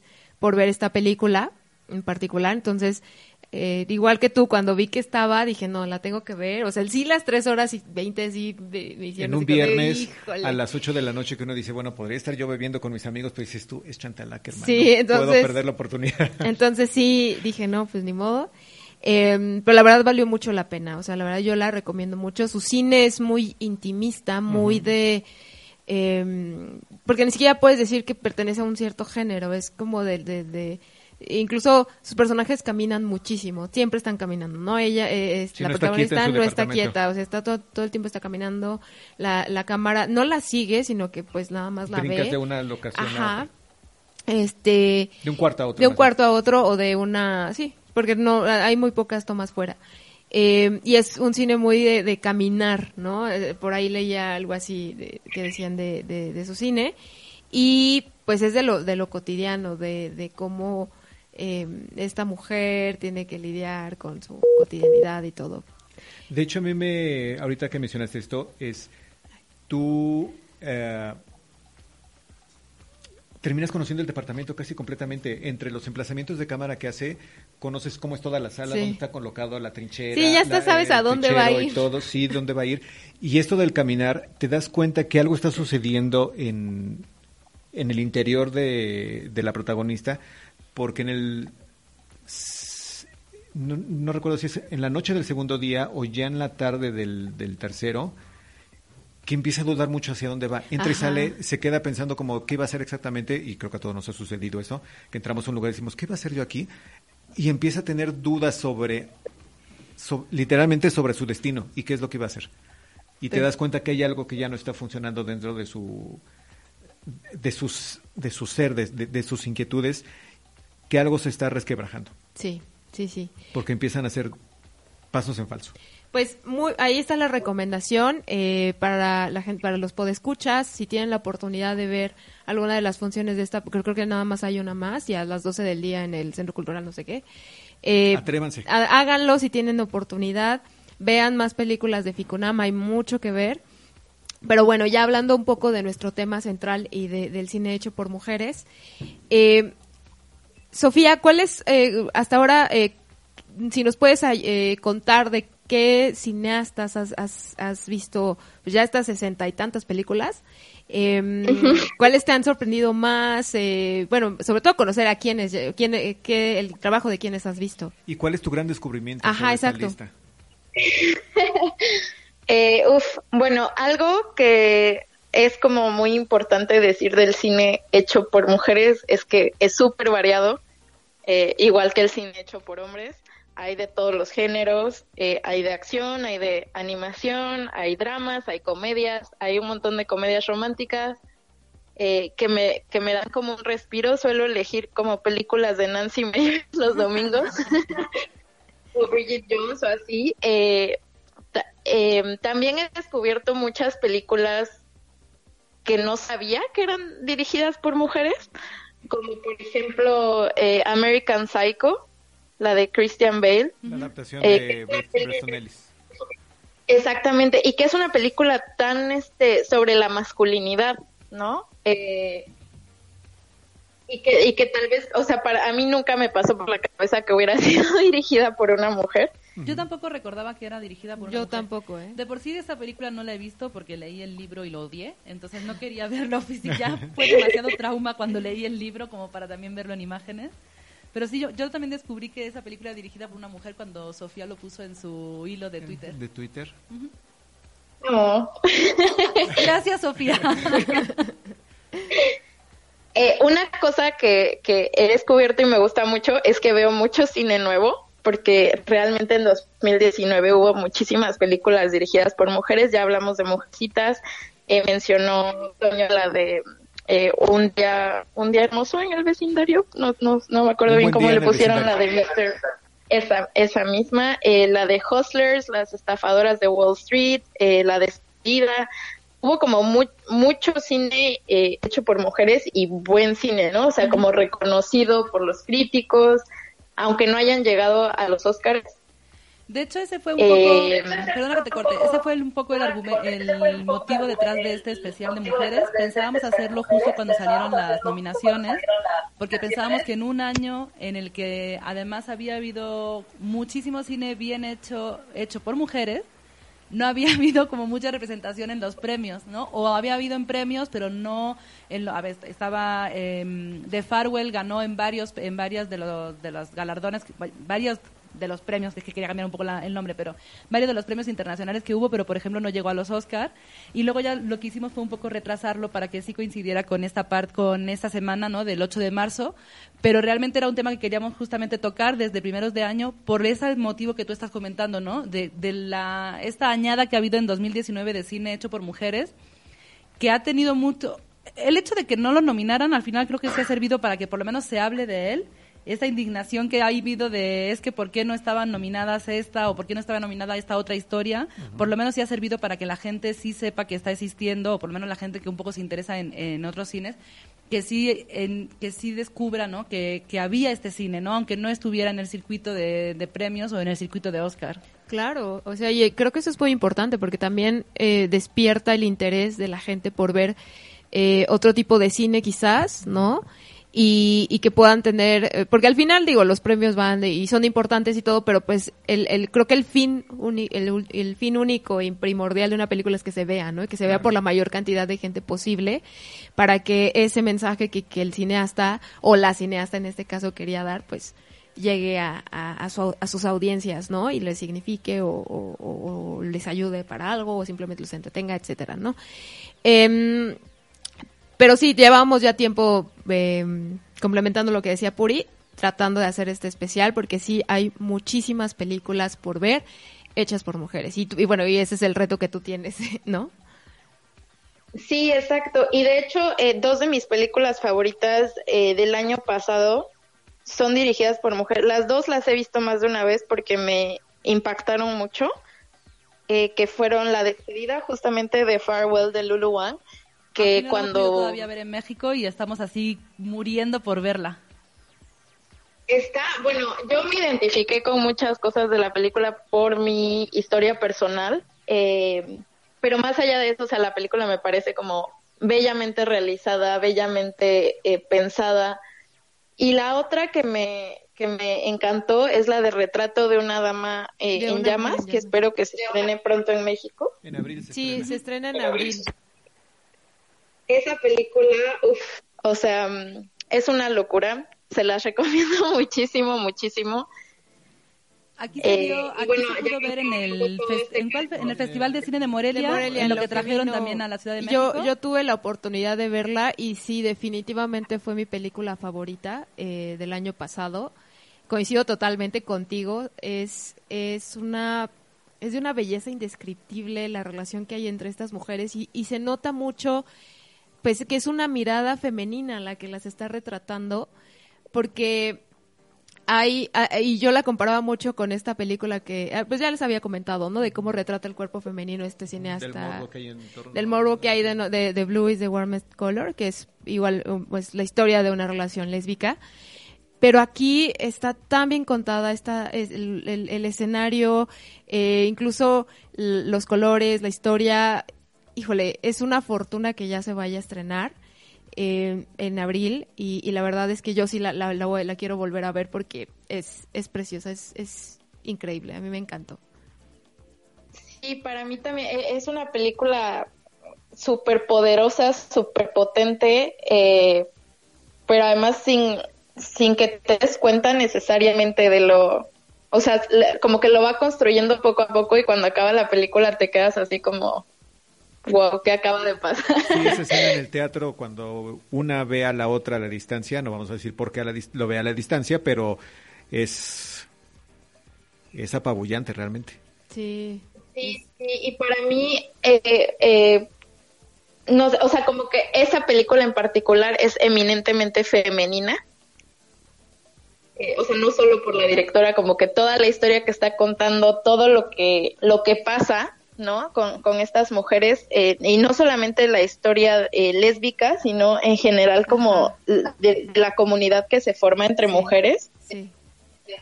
Eh, también, o sea, a mí me, me conmovió mucho y además de que me conmovió y de que me identifiqué con muchas cosas como mujer, eh, es una película súper bien realizada, es bellísima visualmente, como que todo el tiempo te está eh, sorprendiendo con el uso de los colores y las tomas que hacen y como que sientes que estás viendo pinturas todo el tiempo. Eh, a mí, a mí me, me fascinó, la Sí. verdad. Sí, sí. Y la, la, porque yo al final también te quedas con la sororidad, ¿no? De, de, de estas mujeres, que es, que es la pareja, pero que también hay a una, chica que es la que les ayuda. Claro. Y que la ayudan con, con un problema que tiene, no voy a decir cuál. Eh, y cómo, cómo se apoyan. Y, y, la verdad es, es, es bellísima. A mí es muy, muy, no sé, muy, muy entrañable. Es, es un muy entrañable. Véanla en cuanto tengan la oportunidad. Eh, y pues es una muestra más de, de, este cine hecho por, por mujeres y de esta mirada femenina que cada vez toma más fuerza, ¿no? Así que no digan que no hay cine de mujeres porque, mira, ¿no te, te está costando trabajo, Sofía, encontrar las pelis? Este... No más allá de donde las encuentres, sino encontrar películas dirigidas por mujeres.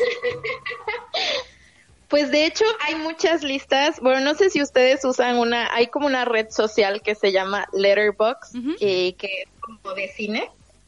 Eh, y ahí hay un montón de listas de cine hecho por mujeres. Entonces, a veces yo me meto a explorar porque, como me pasó con American Psycho, pues hay películas que no sabía que eran dirigidas por mujeres. Eh, entonces, a veces solo me meto a esa lista y veo como, a ver, qué me falta ver o qué se me antoja ver ahorita. Eh, a veces sí me cuesta un poquito de trabajo encontrarlas pero no tanto encontrar cine hecho por mujeres. Eh, me, me, siento que como de, de, los noventas hacia acá ha habido cada vez más y más y más. Uh -huh. eh, pero desde los noventas ahí está y tal vez es antes de los noventas donde son más eh, escasas las cineastas. Es más difícil encontrarlas, es más fácil encontrar cine escrito por mujeres que dirigido por mujeres eh, sí siento que es como a partir de los noventas que se empieza a romper ese club de Toby y, y ya ahorita, o sea, como de 2010 para acá, pues hay muchísimas, muchísimas películas eh, dirigidas por mujeres y no solamente en el circuito hollywoodense, ¿no? Por ejemplo, una que volví a ver y que es también de mis películas favoritas es Mustang, eh, que bueno eh, que cuenta una historia eh, de unas chicas en Turquía ah sí como ah, es como sí, el símil de las vírgenes suicidas Ajá.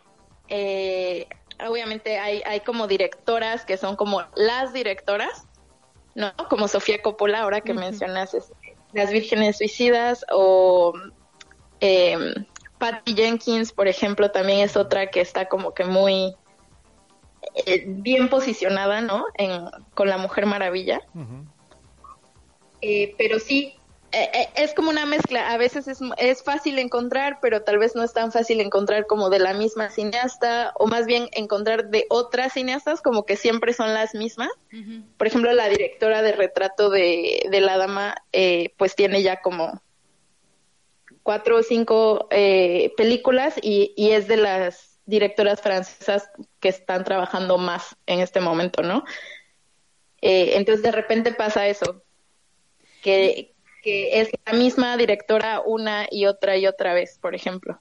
Pero fíjate, yo estaba para preparar el programa, igual estaba buscando algunos nombres de las cine. Yo quería enfocar mucho como la parte que, que iba a ofrecer, un poco en el cine español, porque sabía que para cine de más o menos conocido ya habíamos hablado un montón, para la parte mexicana también estabais vosotros, y traía como un poquito esa diferencia.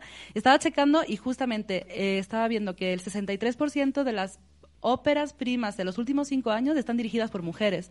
O sea que realmente sí es eso, eso que comenta Sofía, de que sí se está viendo que cada vez hay más mujeres, que ya no es solamente como detrás de la cámara, de, perdón, enfrente de la cámara o en estos puestos más de, eh, como decías, guionista, además, sino que ya también están eh, ofreciendo su mirada más particular detrás de la cámara.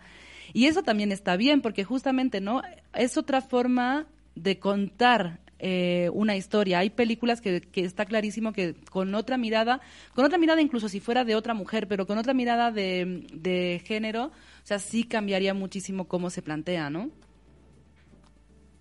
Sí, incluso hay algo que me llama mucho la atención y que de repente, digo, yo no he dejado de ver películas eh, hechas por hombres, pero a veces como que me tomo un break de dos semanas y cuando vuelvo a ver una película dirigida por hombre hay cosillas que me, que me chocan, eh, porque por ejemplo la sexualización del cuerpo femenino eh, cambia un montón, o sea, in, incluso en películas como donde hay desnudos, o una película como Las estafadoras de Wall Street, que es literal sobre strippers. Eh, la- no sé, como que la mirada de la cámara cambia un montón eh, y, y no necesariamente, por ejemplo, en esta escena donde está Jennifer López bailando eh, en el tubo, no necesariamente tiene una visión donde esté tan sexualizada como más bien empoderada dentro Ajá, de su que te iba a propio decir. Ahí, yo para mí, en mi a mí lo que me reflejaba más era poder, Era o sea, poder. cómo construye y cómo esa cómo te construye el personaje de ella es la diosa, la poderosa, la que casi casi la que manda ahí y la que por ella se mueve y todos van detrás, ¿no? O sea, ahí no sé si también es nuestra mirada femenina viendo esa escena, pero a mí más que el morbo, más que decir, lo que te refleja mucho es el poder que tiene Sí. el personaje. Sí, sí, sí, esta espectacularidad de, de ella este, bailando y, y- y- y usando su cuerpo para este, este fin y luego ya cuando la ves más el desarrollo de su personaje, incluso eh, ahora que lo mencionas de esa película, a mí... eh, pues sí, sí retrata el, cuerpo femeni- femenino de, cuando están ahí en el vestidor y todo, pero yo recuerdo mucho las expresiones de, de, de, de ellas, de estas mujeres, ¿no? Que, que no sé si con una mirada masculina hubiera podido ocurrir como ocurrió con, e- con esta película, ¿no? Porque sí es, es fijarse mucho en, en, en, en su historia de vida, en lo que están pasando en ese momento, más que en sus cuerpos y en, cómo bailan o cómo los utilizan. Sí, exactamente. Y, y bueno, otra cosa que me ha pasado, pues porque soy mujer, es que ver como tantas películas dirigidas por mujeres, lo cual significa que muchas veces, no siempre, eh, pero muchas veces las protagonistas de las historias son mujeres y entonces son mujeres complejas, son mujeres eh, buenas o malas o strippers o adolescentes o no sé, como que hay, hay como una variedad tan grande que de repente, no sé, eso me hace sentir muy bien a mí eh, como mujer, como verme reflejada en la pantalla en tantas historias tan variadas, ¿saben? Eh, no solamente siendo como, ya saben, la sidekick ochentera o eh, eh, un, poco los, los este, tropes, no sé cómo, cómo decimos en español. Pero como que no siendo tanto los tropes, sino que de repente hay mucha más eh, variedad de, de lo que podemos ser las mujeres en el cine.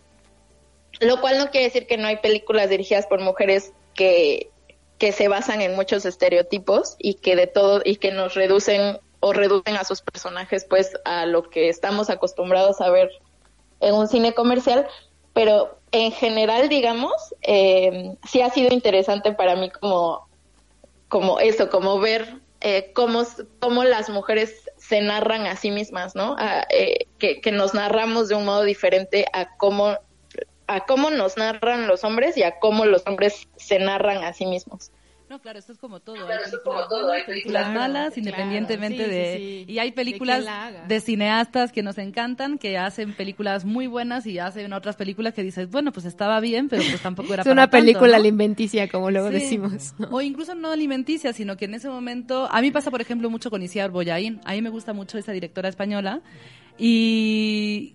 Y hay películas que me emocionan hasta la médula de ellas y hay otras que digo, bueno, pues está bien, pero pues ya, ¿no? Tampoco es...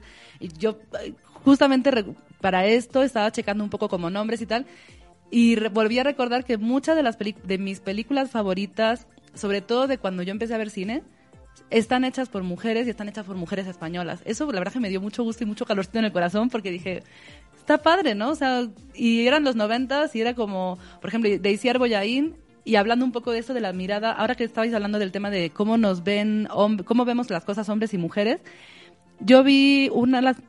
A Isiar Boyain yo la descubrí porque en Loach, porque ella participa como actriz en Tierra y Libertad y luego aparte pues empezó a hacer eh, cine, es también directora y una de sus películas favoritas, y que es además una de mis películas favoritas de, de la vida, es Hola, estás sola.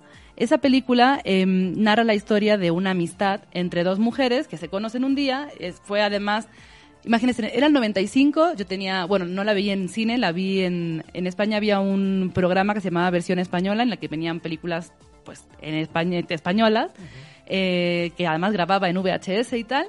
La vería, no sé, 2010, eh, 1996, 1997, el caso es que yo tendría que 13, 14 años, y, y me marcó mucho porque justamente es te pilla en un momento personal muy importante, ¿no? En el que estás saliendo también al tú al mundo y te cuentan la historia de estas dos mujeres que justamente están solas, que se encuentran y que a raíz de ahí empiezan a ver cómo, em, cómo van a vivir su vida, ¿no? Porque son chicas jóvenes que salen de su casa por ciertos motivos y deciden, pues, pues a ver cómo me va, ¿no?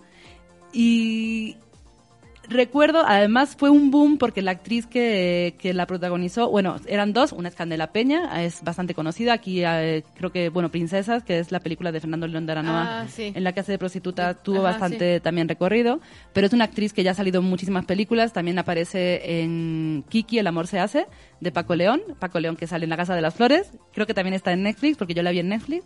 Em, y fue el debut de una actriz que fue como arrasó en los noventas y luego se retiró, que es Silke. Eh, en esto de qué pasó con Silke es uno de los, creo que es, es uno de los, no, es una nota que siempre suele salir de vez en cuando y que tiene muchísimos clics como, después de todo lo que arrasó en los 90, es que de verdad todas las era la actriz del momento y de repente ella dijo, pues ya, hasta aquí llegué y ya. Pero cómo te cuenta la amistad entre estas dos mujeres, cómo te cuentan las, o sea, los puntos, tengo que volverla a ver, es una de las películas que quiero volver a ver y que ya busqué y ni siquiera no la encuentro en Amazon, no la encuentro para, no la encuentro en, en streaming, evidentemente. Es una película que no es de las más taquilleras de su autora también.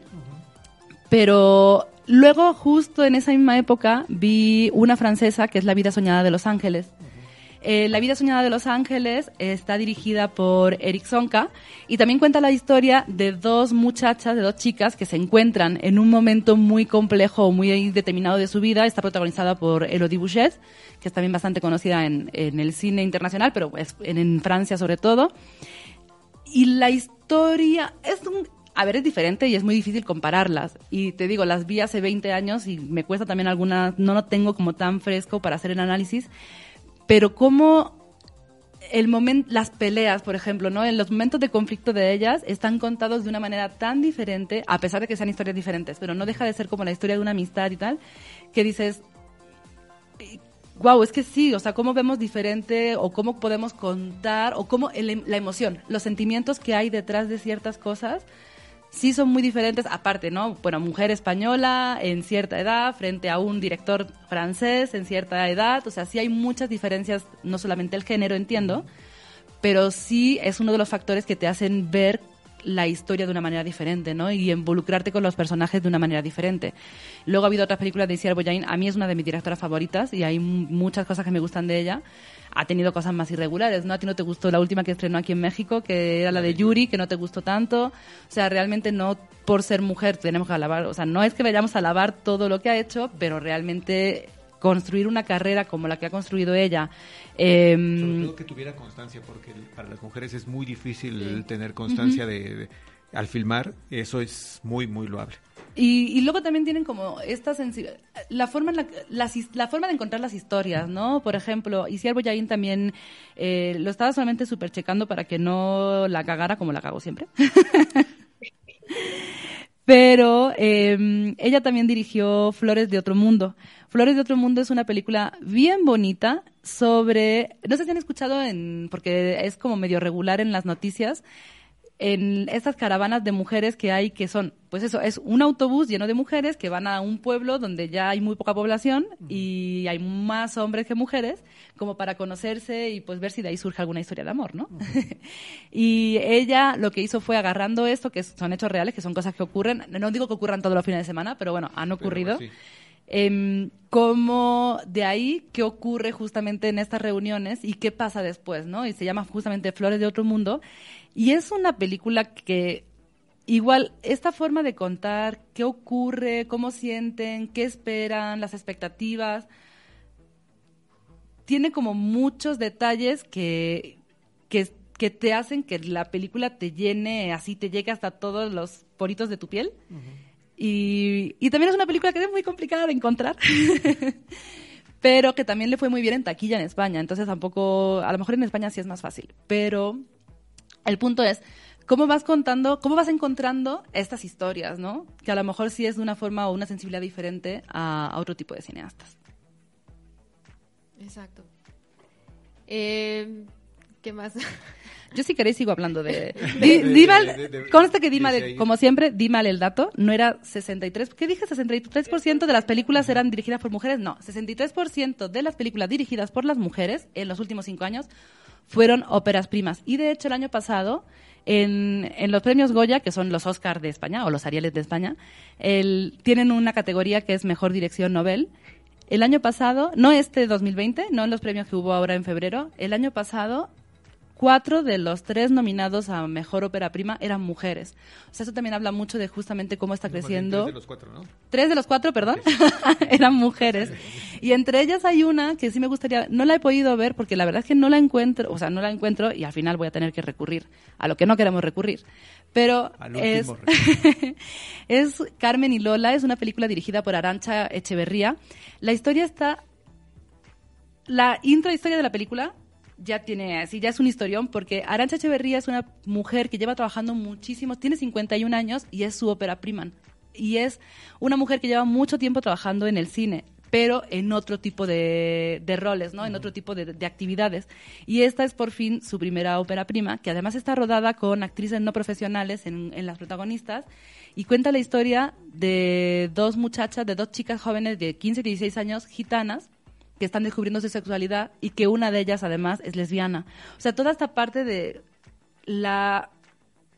En una minoría como la gitana, que hablar de sexo de por sí ya... Es difícil. mm, no a lo mejor en las nuevas generaciones, o sí, o sea, pero en sí, sí sigue siendo como un tema muy tabú. Ya saben, esto de que tiene que llegar de la virginidad todavía es como muy, pues sí, muy tabú. Sí, las cuestiones tradicionales, la visión tradicional del Y sexo. justamente cómo encontraron a estas actrices para hacer el papel, cómo llevaron el guion del, de, cómo consiguieron a sa- sacar la película adelante. Esta eh, cinta estuvo en, en Cannes, si no recuerdo mal, creo que en la parte de una cierta mirada. Y mm, no la he podido ver aún, así que no voy a tampoco a decir es una maravilla ni es nada. O sea, yo la voy a ver con mis ojos, con todo el amor del mundo, porque tengo muchas ganas de verla y la verdad es que sí he escuchado muy buenas críticas de ella. Pero el punto es cómo después de estar trabajando tantísimo tiempo en el cine, incluso ella decía en una entrevista que leí sobre ella, decía, es que yo sí segura de que a mí me costó tanto trabajo sacar mi primera película por ser mujer, porque ya traigo toda la experiencia, he trabajado en producción, he trabajado en muchas cosas, pero no es tan fácil como que al final ya decir, bueno, pues aquí estoy yo, apuesten por mí, con esta película además, con este argumento, con este... Y, y denme el dinero, ¿no? O sea, como que sacar adelante los proyectos. Ella, lo que ella dice es, yo sí siento que, me, que, mm, que el hecho de ser mujer me hizo que me costara más trabajo sacarla adelante, ¿no? O sea que también, aunque veamos que está creciendo mucho esta parte de mujeres directoras, todavía sigue siendo difícil, ¿no? Para, para muchas. Así es. Y bueno, si les parece, a mí me gustaría que dijéramos, um, bueno, nuestras, una lista de, de, de imprescindibles, de, de, películas hechas por mujeres que a ustedes les hayan gustado muchísimo y que quisieran recomendarle a nuestros podescuchas. Y bueno, también Sofía, y bueno, no sé si Sofía ya las tiene en su, eh, en su lista. eh, y bueno, que ella también, eh, pues a su vez, nos recomiende, ¿no? Algunas. Más allá de que la sigamos en Twitter y también veamos cómo va progresando con esta Con este encomienda. No sé si Sí, quién una quiere empieza. empezar. ¿Empieza Toño? Eh, ¿Pero cuántas vamos a dar? Porque si no, aquí nos podemos alargar hasta el infinito. No, tres. No digamos tres. Va, venga, ¿Tres? ¿Tres directoras? Tres películas. Tres películas. Ah, entonces, en ese caso, yo les recomiendo mucho a Jane Campion. No me voy a cansar de, de recomendarla. Eh, por supuesto, Star. todas eh, eh, el piano, pero vean Sweetie, vean Un ángel en mi mesa, a, An Angel at My Table. Y la que acaba de mencionar eh, Carla, que es también excepcional, se vio, se estrenó aquí en México y se vio muy poco, Bright Star, que creo que le pusieron algo así como El amor de mi vida, una cosa por el estilo. Algo así que es sobre John Keats, ¿no? Exacto, Sí, es preciosa es- esa película. Vean, si, si está dirigida por Jane Campion, véala. Ah, Hay un- ¿Tiene- dos series eh, de televisión que es este se me fue Top el of título the Lake. Top of the Lake. A mí me gusta más la primera que la segunda temporada. Sí. No hay pierde con ninguna de las dos, pero si tienen que elegir, vean por favor la primera que eh, lo que hace con con Helen Hunter en esta serie y lo que hace con ella en, eh, en el piano, creo que pocos directores han trabajado con, con Helen Hunt. Con Helen eh, no, es, no es Helen Hunt. Helen Hunt es eh, la de Mad About, um, About You. Eh, Helen Holly Hunt- Hunter. Holly Holly. Hunter. Eh, creo que hay pocas maneras en las que veamos explotada a, a Hunter como con Jane Campion. Esa es mi recomendación. Vean cine de Jane Campion, entre muchas otras cosas. Estaba intentando ver si Top of the Lake estaba en alguna plataforma, pero Estuvo en desafortunadamente ahora mismo, actualmente, en este momento, no. Estuvo en Netflix la primera temporada, creo que la segunda China, China Girl ya no la subieron, pero también estuvo por ahí a la venta en algunos, eh, el mix Ojalá la recuperen ahora que Elizabeth Moss vuelve a estar en cartelera y demás, porque también es otro de los papeles sufridores de Elizabeth Moss.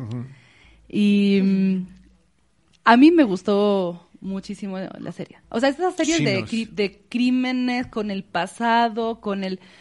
Creo que, que volvemos a de- lo mismo, está dirigida por mujer y no es lo mismo que cualquier otra serie sobre asesinatos, simplemente la, la, la clásica de asesinatos Twin Peaks con toda la sensibilidad de David Lynch, bueno, no, pero aparte esta en concreto por ser producida Y por ejemplo, no sé si la escena de la violación, como la mirada que hace sobre la escena de la violación desde la lejanía, pero está bien encontrando, o sea, pero te das perfecta cuenta de, de qué está ocurriendo, o sea, no, no, No por supuesto, de- estar en- en- en del el- sufrimiento sí. del personaje, ¿no? O sea, no vamos a decir quién, pero el, el sufrimiento del personaje y cómo esa mirada que hace sobre esa escena, a mí creo que es de una de las, tengo como muchos flashazos de esa, de esa serie. Una de ellas es justamente la imagen de Holly Hunter en, con su cabello blanco, Sí. con su, con su, el personaje que hace, y la otra justamente es cómo refleja esos, esos momentos de, de tensión o esos momentos tan difíciles, ¿no? Si gustan verla nuevamente, yo la tengo en, en DVD Ah, Top bien. of the Lake, entonces... Muchas gracias. Porque sí, bien por sí. Jane Campion es de mis directores favoritos. Sí. Cuando la vi en un remate, yo dije, esta es mía, por supuesto, y pelearé con a, a muerte a quien me la quiera quitar. Bueno, pues ahí está la recomendación eh, de Toño. Te agotaste sus tres películas en, En una Jane Campion. Sí, pero es que Sí. es... Sobre todo, yo sé que todos conocemos y hemos visto de, eh, de piano y, y- y adoramos la música, pero si tienen oportunidad de ver Sweetie y An Angel on My Table, háganlo. No se van a arrepentir. Bueno, ves, ahí están para, para la lista de que ver. Puri. Ay, perdona, se me, fue, el- se me fue la onda. Voy a pasar después. Ok, perfecto. Sofía. Este, ay Dios. Estoy buscando en la lista de películas que ya vi. Eh, bueno, aunque ya la ya la recomendé hace rato, la vuelvo a recomendar porque de verdad esta película la amé muchísimo y espero que llegue pronto a México, que es La despedida eh, de Lulu Wang. Rápido, ah, que además Lulu Wang es este la novia de Barry Jenkins, que es el director de Moonlight y Ah. me parece como la mejor pareja del cine actual. Sí, Háganse a un lado. de, de- del Exacto. cine, porque está Greta Gerwig y Noah Baumbach, entonces sí hay ahí como, uff, sí es No, una, ellos- una pareja muy, muy poderosa. Ellos los amo, pero, o sea, no, háganse a un lado.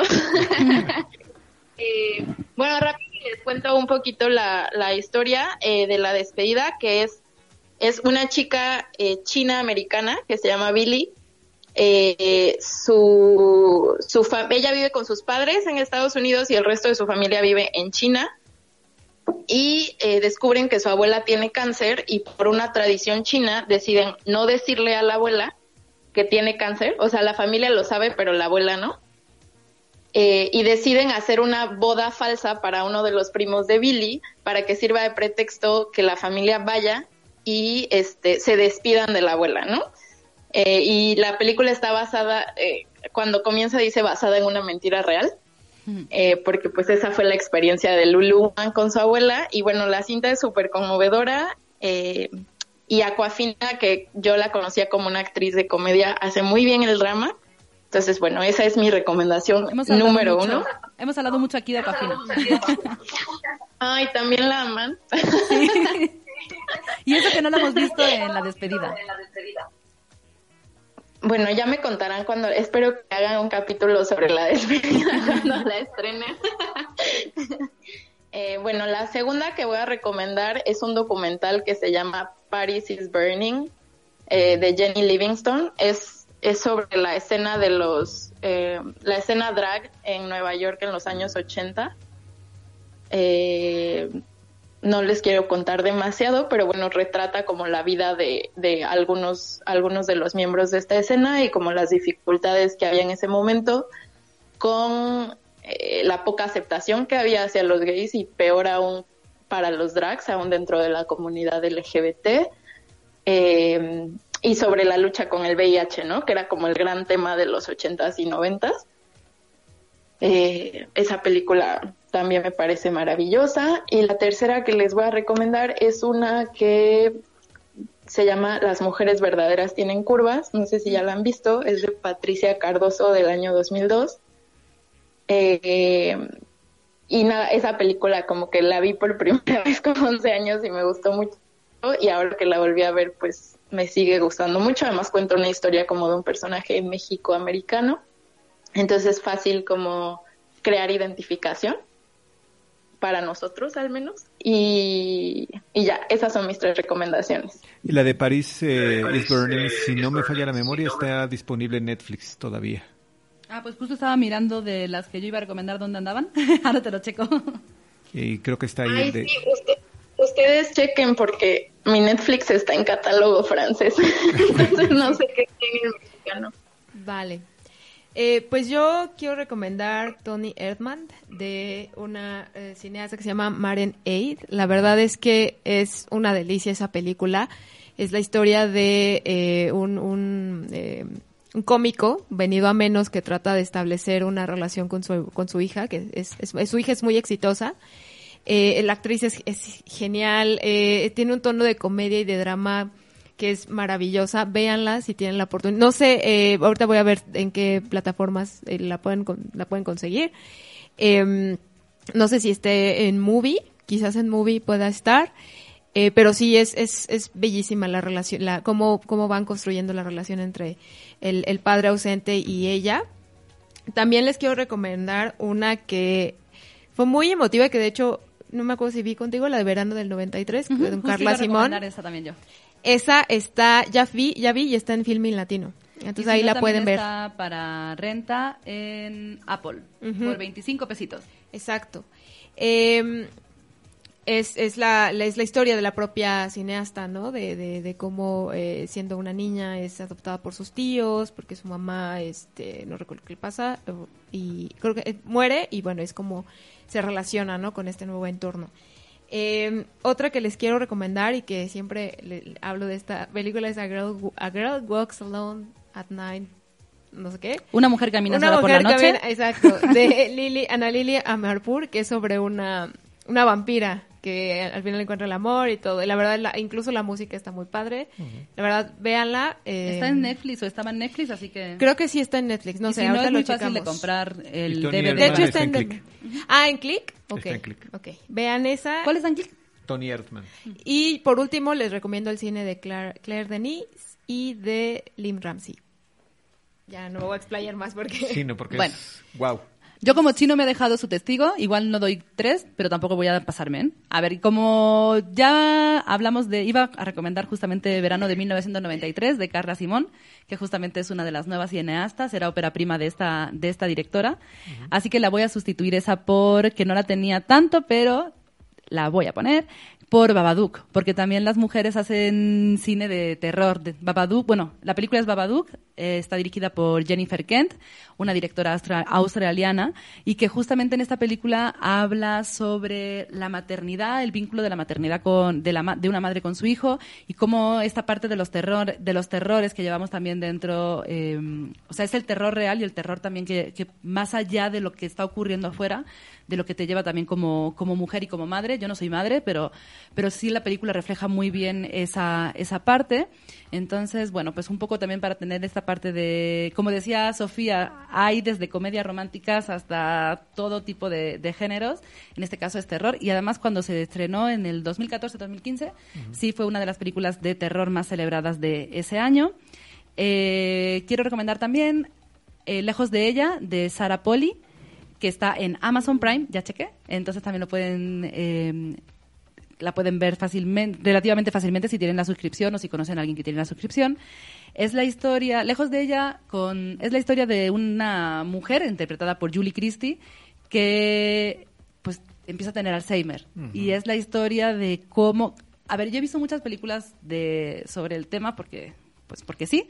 Y, pero es una de las películas junto con la de con la siempre, con siempre Alice que más me han tocado en la vida porque justamente cuenta la historia de Julie Christie o de que está casada y cómo la relación es la relación del matrimonio a partir de que a ella le diagnostican Alzheimer y cómo el marido intenta que ella esté lo mejor posible, o sea, esté lejos de ella, justamente es la mirada del marido sobre qué le está ocurriendo a, a su esposa, cómo el cariño te va llevando hacia ciertos caminos, o sea, realmente es una película que es maravillosa, o sea, realmente el cine de Sarah Poli lo está muy bien tanto como actriz como como directora.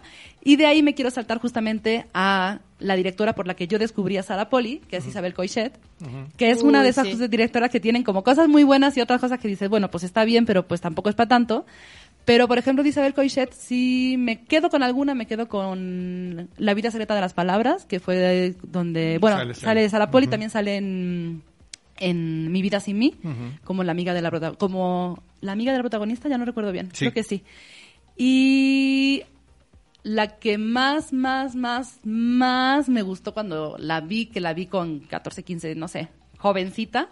A los que aman, creo que va a ser más complicado encontrarla esa, pero bueno, a los que aman es una película de época, em, justamente sobre el amor, sobre lo que te lleva a ser el amor, pero contado desde... Es una película de época que parece muy clásica, en ese sentido de la época clásica, pero está muy bien. Y tenía, en lugar de hacer mi lista, lo que hice fue como que encontré una lista de mujeres españolas que no debes perderte. Y lo, ya no quise ni apuntarlo porque dije, "Ay, pues ahí están las mías. Pilar Miró es como nuestra gran directora. O sea, es como, sí, nuestra gran directora española. Ya falleció. Creo que es un poco complicado tal vez encontrar su cine aquí, pero si lo pueden encontrar, justamente hablando de géneros, ella dirigió El crimen de Cuenca. Es una de las películas imprescindibles del cine español y yo diría del cine así con mayúsculas. Es una película que tuvo problemas con la censura en la época de la dictadura porque cuenta la historia. Es, el crimen del Cuenca es totalmente la historia de un crimen en Cuenca. Pero es un crimen, no es ni siquiera un crimen político. Es un hombre, un pastor, un, un señor del pueblo de un pueblo eh, ubicado en Cuenca, al que asesinan. Entonces, pero nunca aparece el cuerpo. Y la madre, y es la historia de, justamente de descubrir quién lo mató. La madre acusa a dos personas, detienen a esas dos personas, y estas dos personas bajo, es la historia, es una historia real, bajo, mm, ay, torturas, acaban confesando que ellos mataron a, a esta persona, aunque el, el cuerpo nunca aparece y tal. Y bueno, aunque es una historia real, sé que no es una historia real conocida aquí en México, entonces no voy a contar más, pero si algún día tienen la oportunidad de encontrarla, no sé, por ahí en algún lado, véanla porque es una maravilla de cine, de cine político, porque esta parte de la tortura policial, esta tarde, bueno, de la Guardia Civil, pero al final es tortura del Estado, y cómo cuenta toda la parte del crimen, el dolor del crimen, bueno, no, no aparece el crimen, pero toda esta, el reflejo de la España en los está ambientada antes de la guerra, de hecho creo, sí que no sería la Guardia Civil, pero bueno, es en la principios del siglo XX. O sea, es un historión así de, de, de sobre, de- sobre crimen. Es que no es un crimen, es sobre la historia a raíz de este crimen, ¿no? Y cómo el pueblo y cómo la historia. Yo entiendo que a lo mejor es una película muy para nosotros, para para España, pero justamente con lo que hablábamos la semana pasada de los otros otros cines que te, que te enseñan a ver cómo son otros países, a ver cómo son otras culturas, viene muy, viene muy bien. Y ya para no alargarme también, que creo que ya me estoy colando un poco, em, recomiendo a Leticia Dolera, es también una de las cineastas jóvenes más reconocidas en España ahora. En, no sé si siga estando, pero estaba en Netflix, em, Requisitos para ser una persona normal. No es mi Ay, favorita. yo la vi. Sí, no es mi favorita, pero, o sea, no es de mis películas favoritas, pero la verdad que la película está muy Es muy bien. divertida. Sí, es muy divertida. Y ahora tiene una serie también que si la pueden cachar por ahí. Si tienen Movistar Plus, recuerden que tienen, si tienen Movistar en su teléfono y tienen cierto tipo de planes, recuerden que tienen Movistar Plus gratis, como nosotros. Y ahí tiene, mm, Ay, se me acaba de ir chino, ¿cómo es la serie de que vimos de Vida Perfecta, perdón. Y esa serie es una es la historia sobre tres amigas, son dos hermanas y una amiga y justamente cómo su vida va cambiando cuando van descubriendo, es como descubrir quiénes son cada una, ¿no? Una ya está casada, otra va a tener un hijo, otra está intentando ver cuál es su camino en el mundo porque es artista y es esta parte de la traición del arte por el dinero, por y la verdad es que en comparación me gusta mucho más la serie Vida Perfecta que, que la película. Pero eh, síganla, está bastante bien. Ella fue actriz juvenil, luego ya empezó a, también a, es actriz y directora. Y, mm, y ahí también pueden encontrar más fácilmente requisitos para ser una persona normal, que sin ser un gran peliculón, es una película muy fresca, muy divertida y se van a divertir mucho. Yo me divertí mucho. Pues bueno, ahí están las recomendaciones. Eh, yo creo que ya... Ah, ¿Vamos a dar los estrenos la siguiente semana? Sí. Ok, perfecto. Pero Rapidito. cerramos entonces este Sí, yo creo que cine cerramos el, el cine de mujeres acá. Ya, ya- la verdad es que ya nos llevamos con muchas recomendaciones, nos vamos con muchas recomendaciones y también esperamos que nuestros podescuchas pues las sigan, que nos comenten en redes sociales, que ahora sí ni las hemos mencionado, pero ya saben que estamos en Encuadre, eh, bueno, en Facebook como Encuadre tres cuartos todo con letra y en Twitter como Encuadre tres guion bajo cuatro con número. Em, mm, vamos a mencionar entonces nada más los estrenos ya para ir cerrando y ahorita este pues ya les decimos adiós. Pues muy rápido la semana que viene. Eh, ya vimos ayer el corto de esta película, el tráiler de esta película que es Bloodshot con Vin Diesel, en el que aparece Eiza González. Es la historia de... Es que de verdad ayer cuando vi el tráiler me quedé un poco muerta. Porque es la historia de un tipo que muere contra su, con- junto a su familia y entonces lo resucitan gracias a la tecnología y pues bueno, pues ya saben, ¿no? Esa historia de venganza y que porque eh, no tiene memoria y lo quieren usar como máquina de guerra.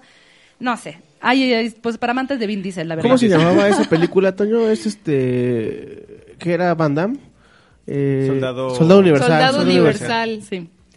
Pues ahí tienen esa opción para el cine palomitero de acción con Vin Diesel y Eiza González. En el cartel Eiza González sale muy bien. En el tráiler no la llegué a encontrar, pero bueno, pues ahí está. En el cartel sí sale. Es el estreno de Veinteañera Divorciada Fantástica también. eh, que ya saben que es la historia, es como un spin-off, ¿no? De De, trein- treintona, Treintona, soltera y fantástica. Yo Ajá. reconozco que fui a ver esa película al cine, la de 30, Ajá, sí. y que es un horror. Yo la vi en YouTube y sí es un horror. Entonces, bueno, pues no es una película que vaya a ver yo ahora. Yo ni siquiera Toño. voy a admitir que la vi. Yo sí la vi. Yo la fui a ver con amigas. ¿Tú viste, Sofía, la de treintañera? ¿Son qué? ¿Divorciada? Treintañeras y soltera y Soltera y fantástica. fantástica, ¿no? No. Muy bien, no la veas. Muy bien, no vale es un horror. Eh, bueno, pues esta es... ¿Perdona? No, que quisiera decir. Eh, bueno, no, no, no, sigue, sigue. Perdón. Bueno, pues esta es la historia como... La quieren vender como el spin-off porque es la sobrina, la prima o algo así en el... Ayer en los cineminutos estos del cine nos explicaban un poco cómo era la relación con la de treintañera. Pero bueno, pues nada, una veinteañera que se divorcia, que es, fin- que es fan- Era la sobrina. Exacto. Una veinteañera que se divorcia y se cambia de ciudad. Es y la que la lleva al antro a la y- treintañera para que se relacione. es- Ah, no es. Ah, Gracias a Dios he olvidado gran parte de esa película. Solo sí recuerdo que la fui a ver. Eh, Se estrena también después de un retraso por temas eh, sociales también, al igual que también se retrasó esa de Veinteañera, pero bueno, se estrena La Cacería, es la película, es el regreso a las pantallas de Hilary Swank, está también protagonizada por Emma Roberts, es la historia de un grupo de personas que son perseguidos y cazados en el bosque, cuando se, la fecha de estreno que tenía original se mm, pospuso porque hubo, Hubo un serie tiroteo, sí. no sé, no recuerdo cuál de todos los que hay generalmente en Estados Unidos, pero a raíz, no sé si fue el de Las Vegas o no recuerdo Sí, bien. porque estaban en el, los penthouse estaban cazando precisamente. Exactamente, entonces por la similitud con, con este tema, aunque bueno, aquí es... ¿Recuerdan estas películas de la casa en la que un grupo de hombres ricos van detrás de, Ice Cube? ¿no? No, en la casa. No, en es la- la de la, la, La de que se casa. Ah, ya, ya sé con la casa de cazar. Sí, sí. Este, la que van a una mansión de hombres ricos y el divertimento es cazar, Cazar personas. personas. Bueno, no he visto el tráiler, pero va un poco también por, por ahí. En la parte de humor tenemos Grandes Espías con Dave Bautista. La verdad es que eso es la parte que más me gusta de esa película, que sale Dave Bautista, porque es un tipo que nos gusta bastante y nos hace como que... Pero Tiene bueno, cierta pues, gracia, sí. Exactamente, pero al final pues eso, es un, ya saben, esta historia del hombre granduño, gran- grandullón que de repente tiene que hacerse cargo de una niña. Eso y- ya lo hemos visto con La Roca. Exactamente, pues ahora lo vas a ver con Dave y con Bautista. Schwarzenegger y con no Y sé, con todos los que y tengan con-. Ajá, Exacto. sí. y con Pues- Stallone y así. Pues ahora la van a ver con Dave Bautista. Eh, se estrena también con Will Ferrell y Miranda Otto. Miranda Otto, que ahora la tenemos vista en Sabrina Cosas de Brujas, nueva versión de Netflix. La película Cuesta Abajo. Este argumento me recuerda mucho al de... No, es el Force Major, es el, es el, Exacto, es el remake de Force Major. a pero qué raro que no aparezca en, el, en los protagonistas a Julia, Julia Louis Dreyfus. Sí, también sale. Pero quería decir que Miranda Otto... Ah, está ok. Es el, el, el remake Es la de esta versión- película sueca. exactamente. Claro. Exactamente. Y recordemos que Fuerza, bueno, el argumento es la historia de un matrimonio que durante unas vacaciones en la nieve hay una avalancha, el marido escapa, deja a la mujer. Esto no es, esto es totalmente la- el argumento, ¿eh? no es, no es spoiler, porque justamente la película lo que se encarga de narrar es qué ocurre después de que el marido huyó por miedo en, después de esa avalancha, dejando sola a la esposa con los hijos, ¿no? O sea, cómo se reconstruye un matrimonio cómo se cómo se vive después de esta de esta de esta vivencia. Eh, solamente si quieren, si la ven o si quieren recuperar la original, que es Fuerza Mayor, es del mismo director que no recuerdo su nombre, de Ostlund. Ostlund. Exacto. Ostlund. De, eh, de De Square. Square. Entonces, bueno, pues ahí. em, la verdad que a mí de Square no me gustó gran cosa, pero Fuerza Mayor está bastante bien. Y tenemos también un estreno con Isabel Hooper, una película francesa que es Frankie, en la que la verdad es que esta sí no tengo tanta tanto conocimiento, pero es la historia de tres generaciones que luchan contra una experiencia que les cambiará la vida durante unas vacaciones en Sintra, en Portugal. O sea que también mucho de cambio de vida. Y se estrena también, que ayer vimos también el corto y se ve increíble, es la nueva película de Pablo Ra- Larraín, Emma, la historia de una joven bailarina que se va a separar de su pareja, que su pareja es Gal García Bernal, por, después de entregar a, a su hijo en adopción. Es como la historia esta de la maternidad, de qué pasa después, porque en el, en el tráiler, que está muy bien el tráiler además, ella le echa en cara, ¿no? De no tengo hijos, pero él dice, pues sí lo tuviste, yo te- no, no me diste hijos, pero sí te los di, pero ¿qué hiciste con él? O sea, como toda esta parte de, de las relaciones y la maternidad, y la verdad es que tiene muy buena pinta, y creo que sería como el gran estreno para nosotros en esta mesa Sí. de la semana. De hecho, eh, quiero ah, A no ser que Toño comentar vaya a algo. grandes No, no, no, de no, no, no, del remake de Fuerza Mayor y a propósito Que del- se llama Cuesta Abajo, ¿eh? En la nueva versión. La Cuesta Abajo, pero busquen Fuerza Mayor. Yo no he visto Cuesta Abajo. eh, eh, realmente el remake y con estos actores me atrae muy poco. Pero ¿Qué no te gusta Will Ferrell? no, no. Eh, ella sí me cae muy bien, pero conociendo la historia original no me los imagino a ellos haciendo Sí, esta, no. esta historia. Pero a propósito de nuestro cine dirigido por mujeres y de sensibilidades y de la, eh, y de la fecha del, del, del 8 de marzo, échenle un ojo a Fuerza Mayor porque esa habla sobre las masculinidades frágiles. Ustedes van a ver cómo el, el esposo se desmorona después del asunto de la, de la avalancha. Es una película muy, muy buena de ver cómo se desintegra este, este matrimonio. Veanla. Eh, estaba buscando dónde podíamos ver Fuerza Mayor. Está para alquilar por 25 pesos en Google Play y en Apple. Pues aquí en bien. México. Perfecto. Pues ahí están las recomendaciones. Ya terminamos con los estrenos. Pues creo que es hora de decir adiós, amigos. Sofía, muchas gracias por participar, la verdad, por aceptar la invitación. Y pues vamos a estar ahí preguntándote eh, cómo vas con este reto. La verdad es que es muy interesante. Y pues cómo estás en Twitter para que te sigamos y que ma- y bueno, nos, también nuestros podescuchas puedan seguir esta lista que estás viendo. Bueno, de las películas que vas viendo día a día. Eh, bueno, primero muchas gracias a ustedes por invitarme. Sentí muy bonito en mi corazoncito. este, en redes sociales estoy en Twitter como arroba Sofía Revoltillo. Revoltillo es con V y con doble L eh, y Sofía con F.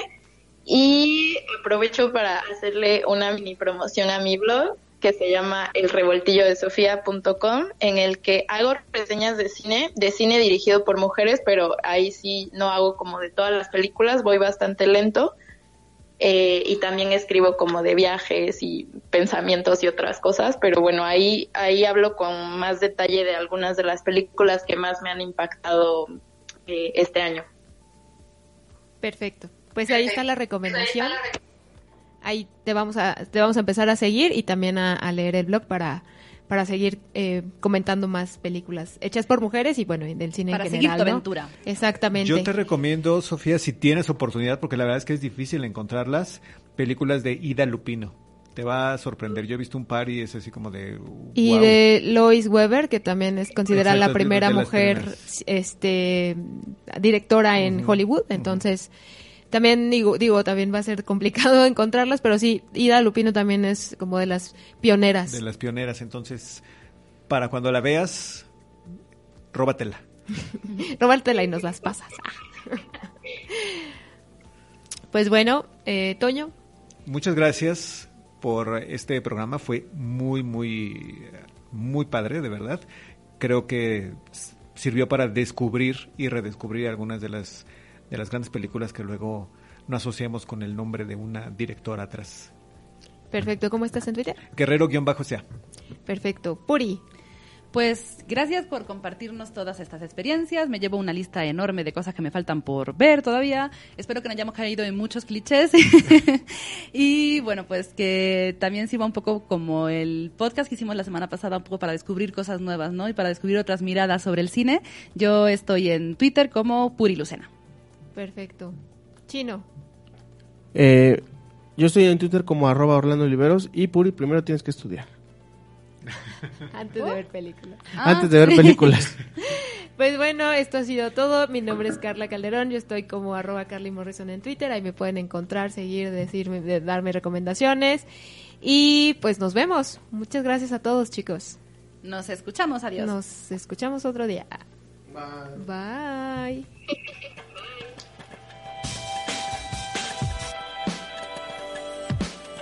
Encuadre tres cuartos. Un vistazo al universo del cine.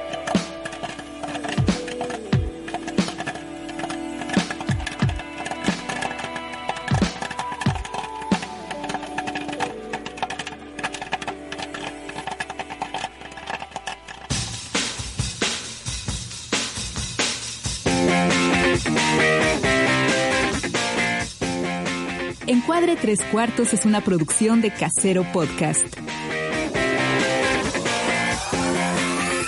Casero Podcast. Se hace audio. Se hace audio.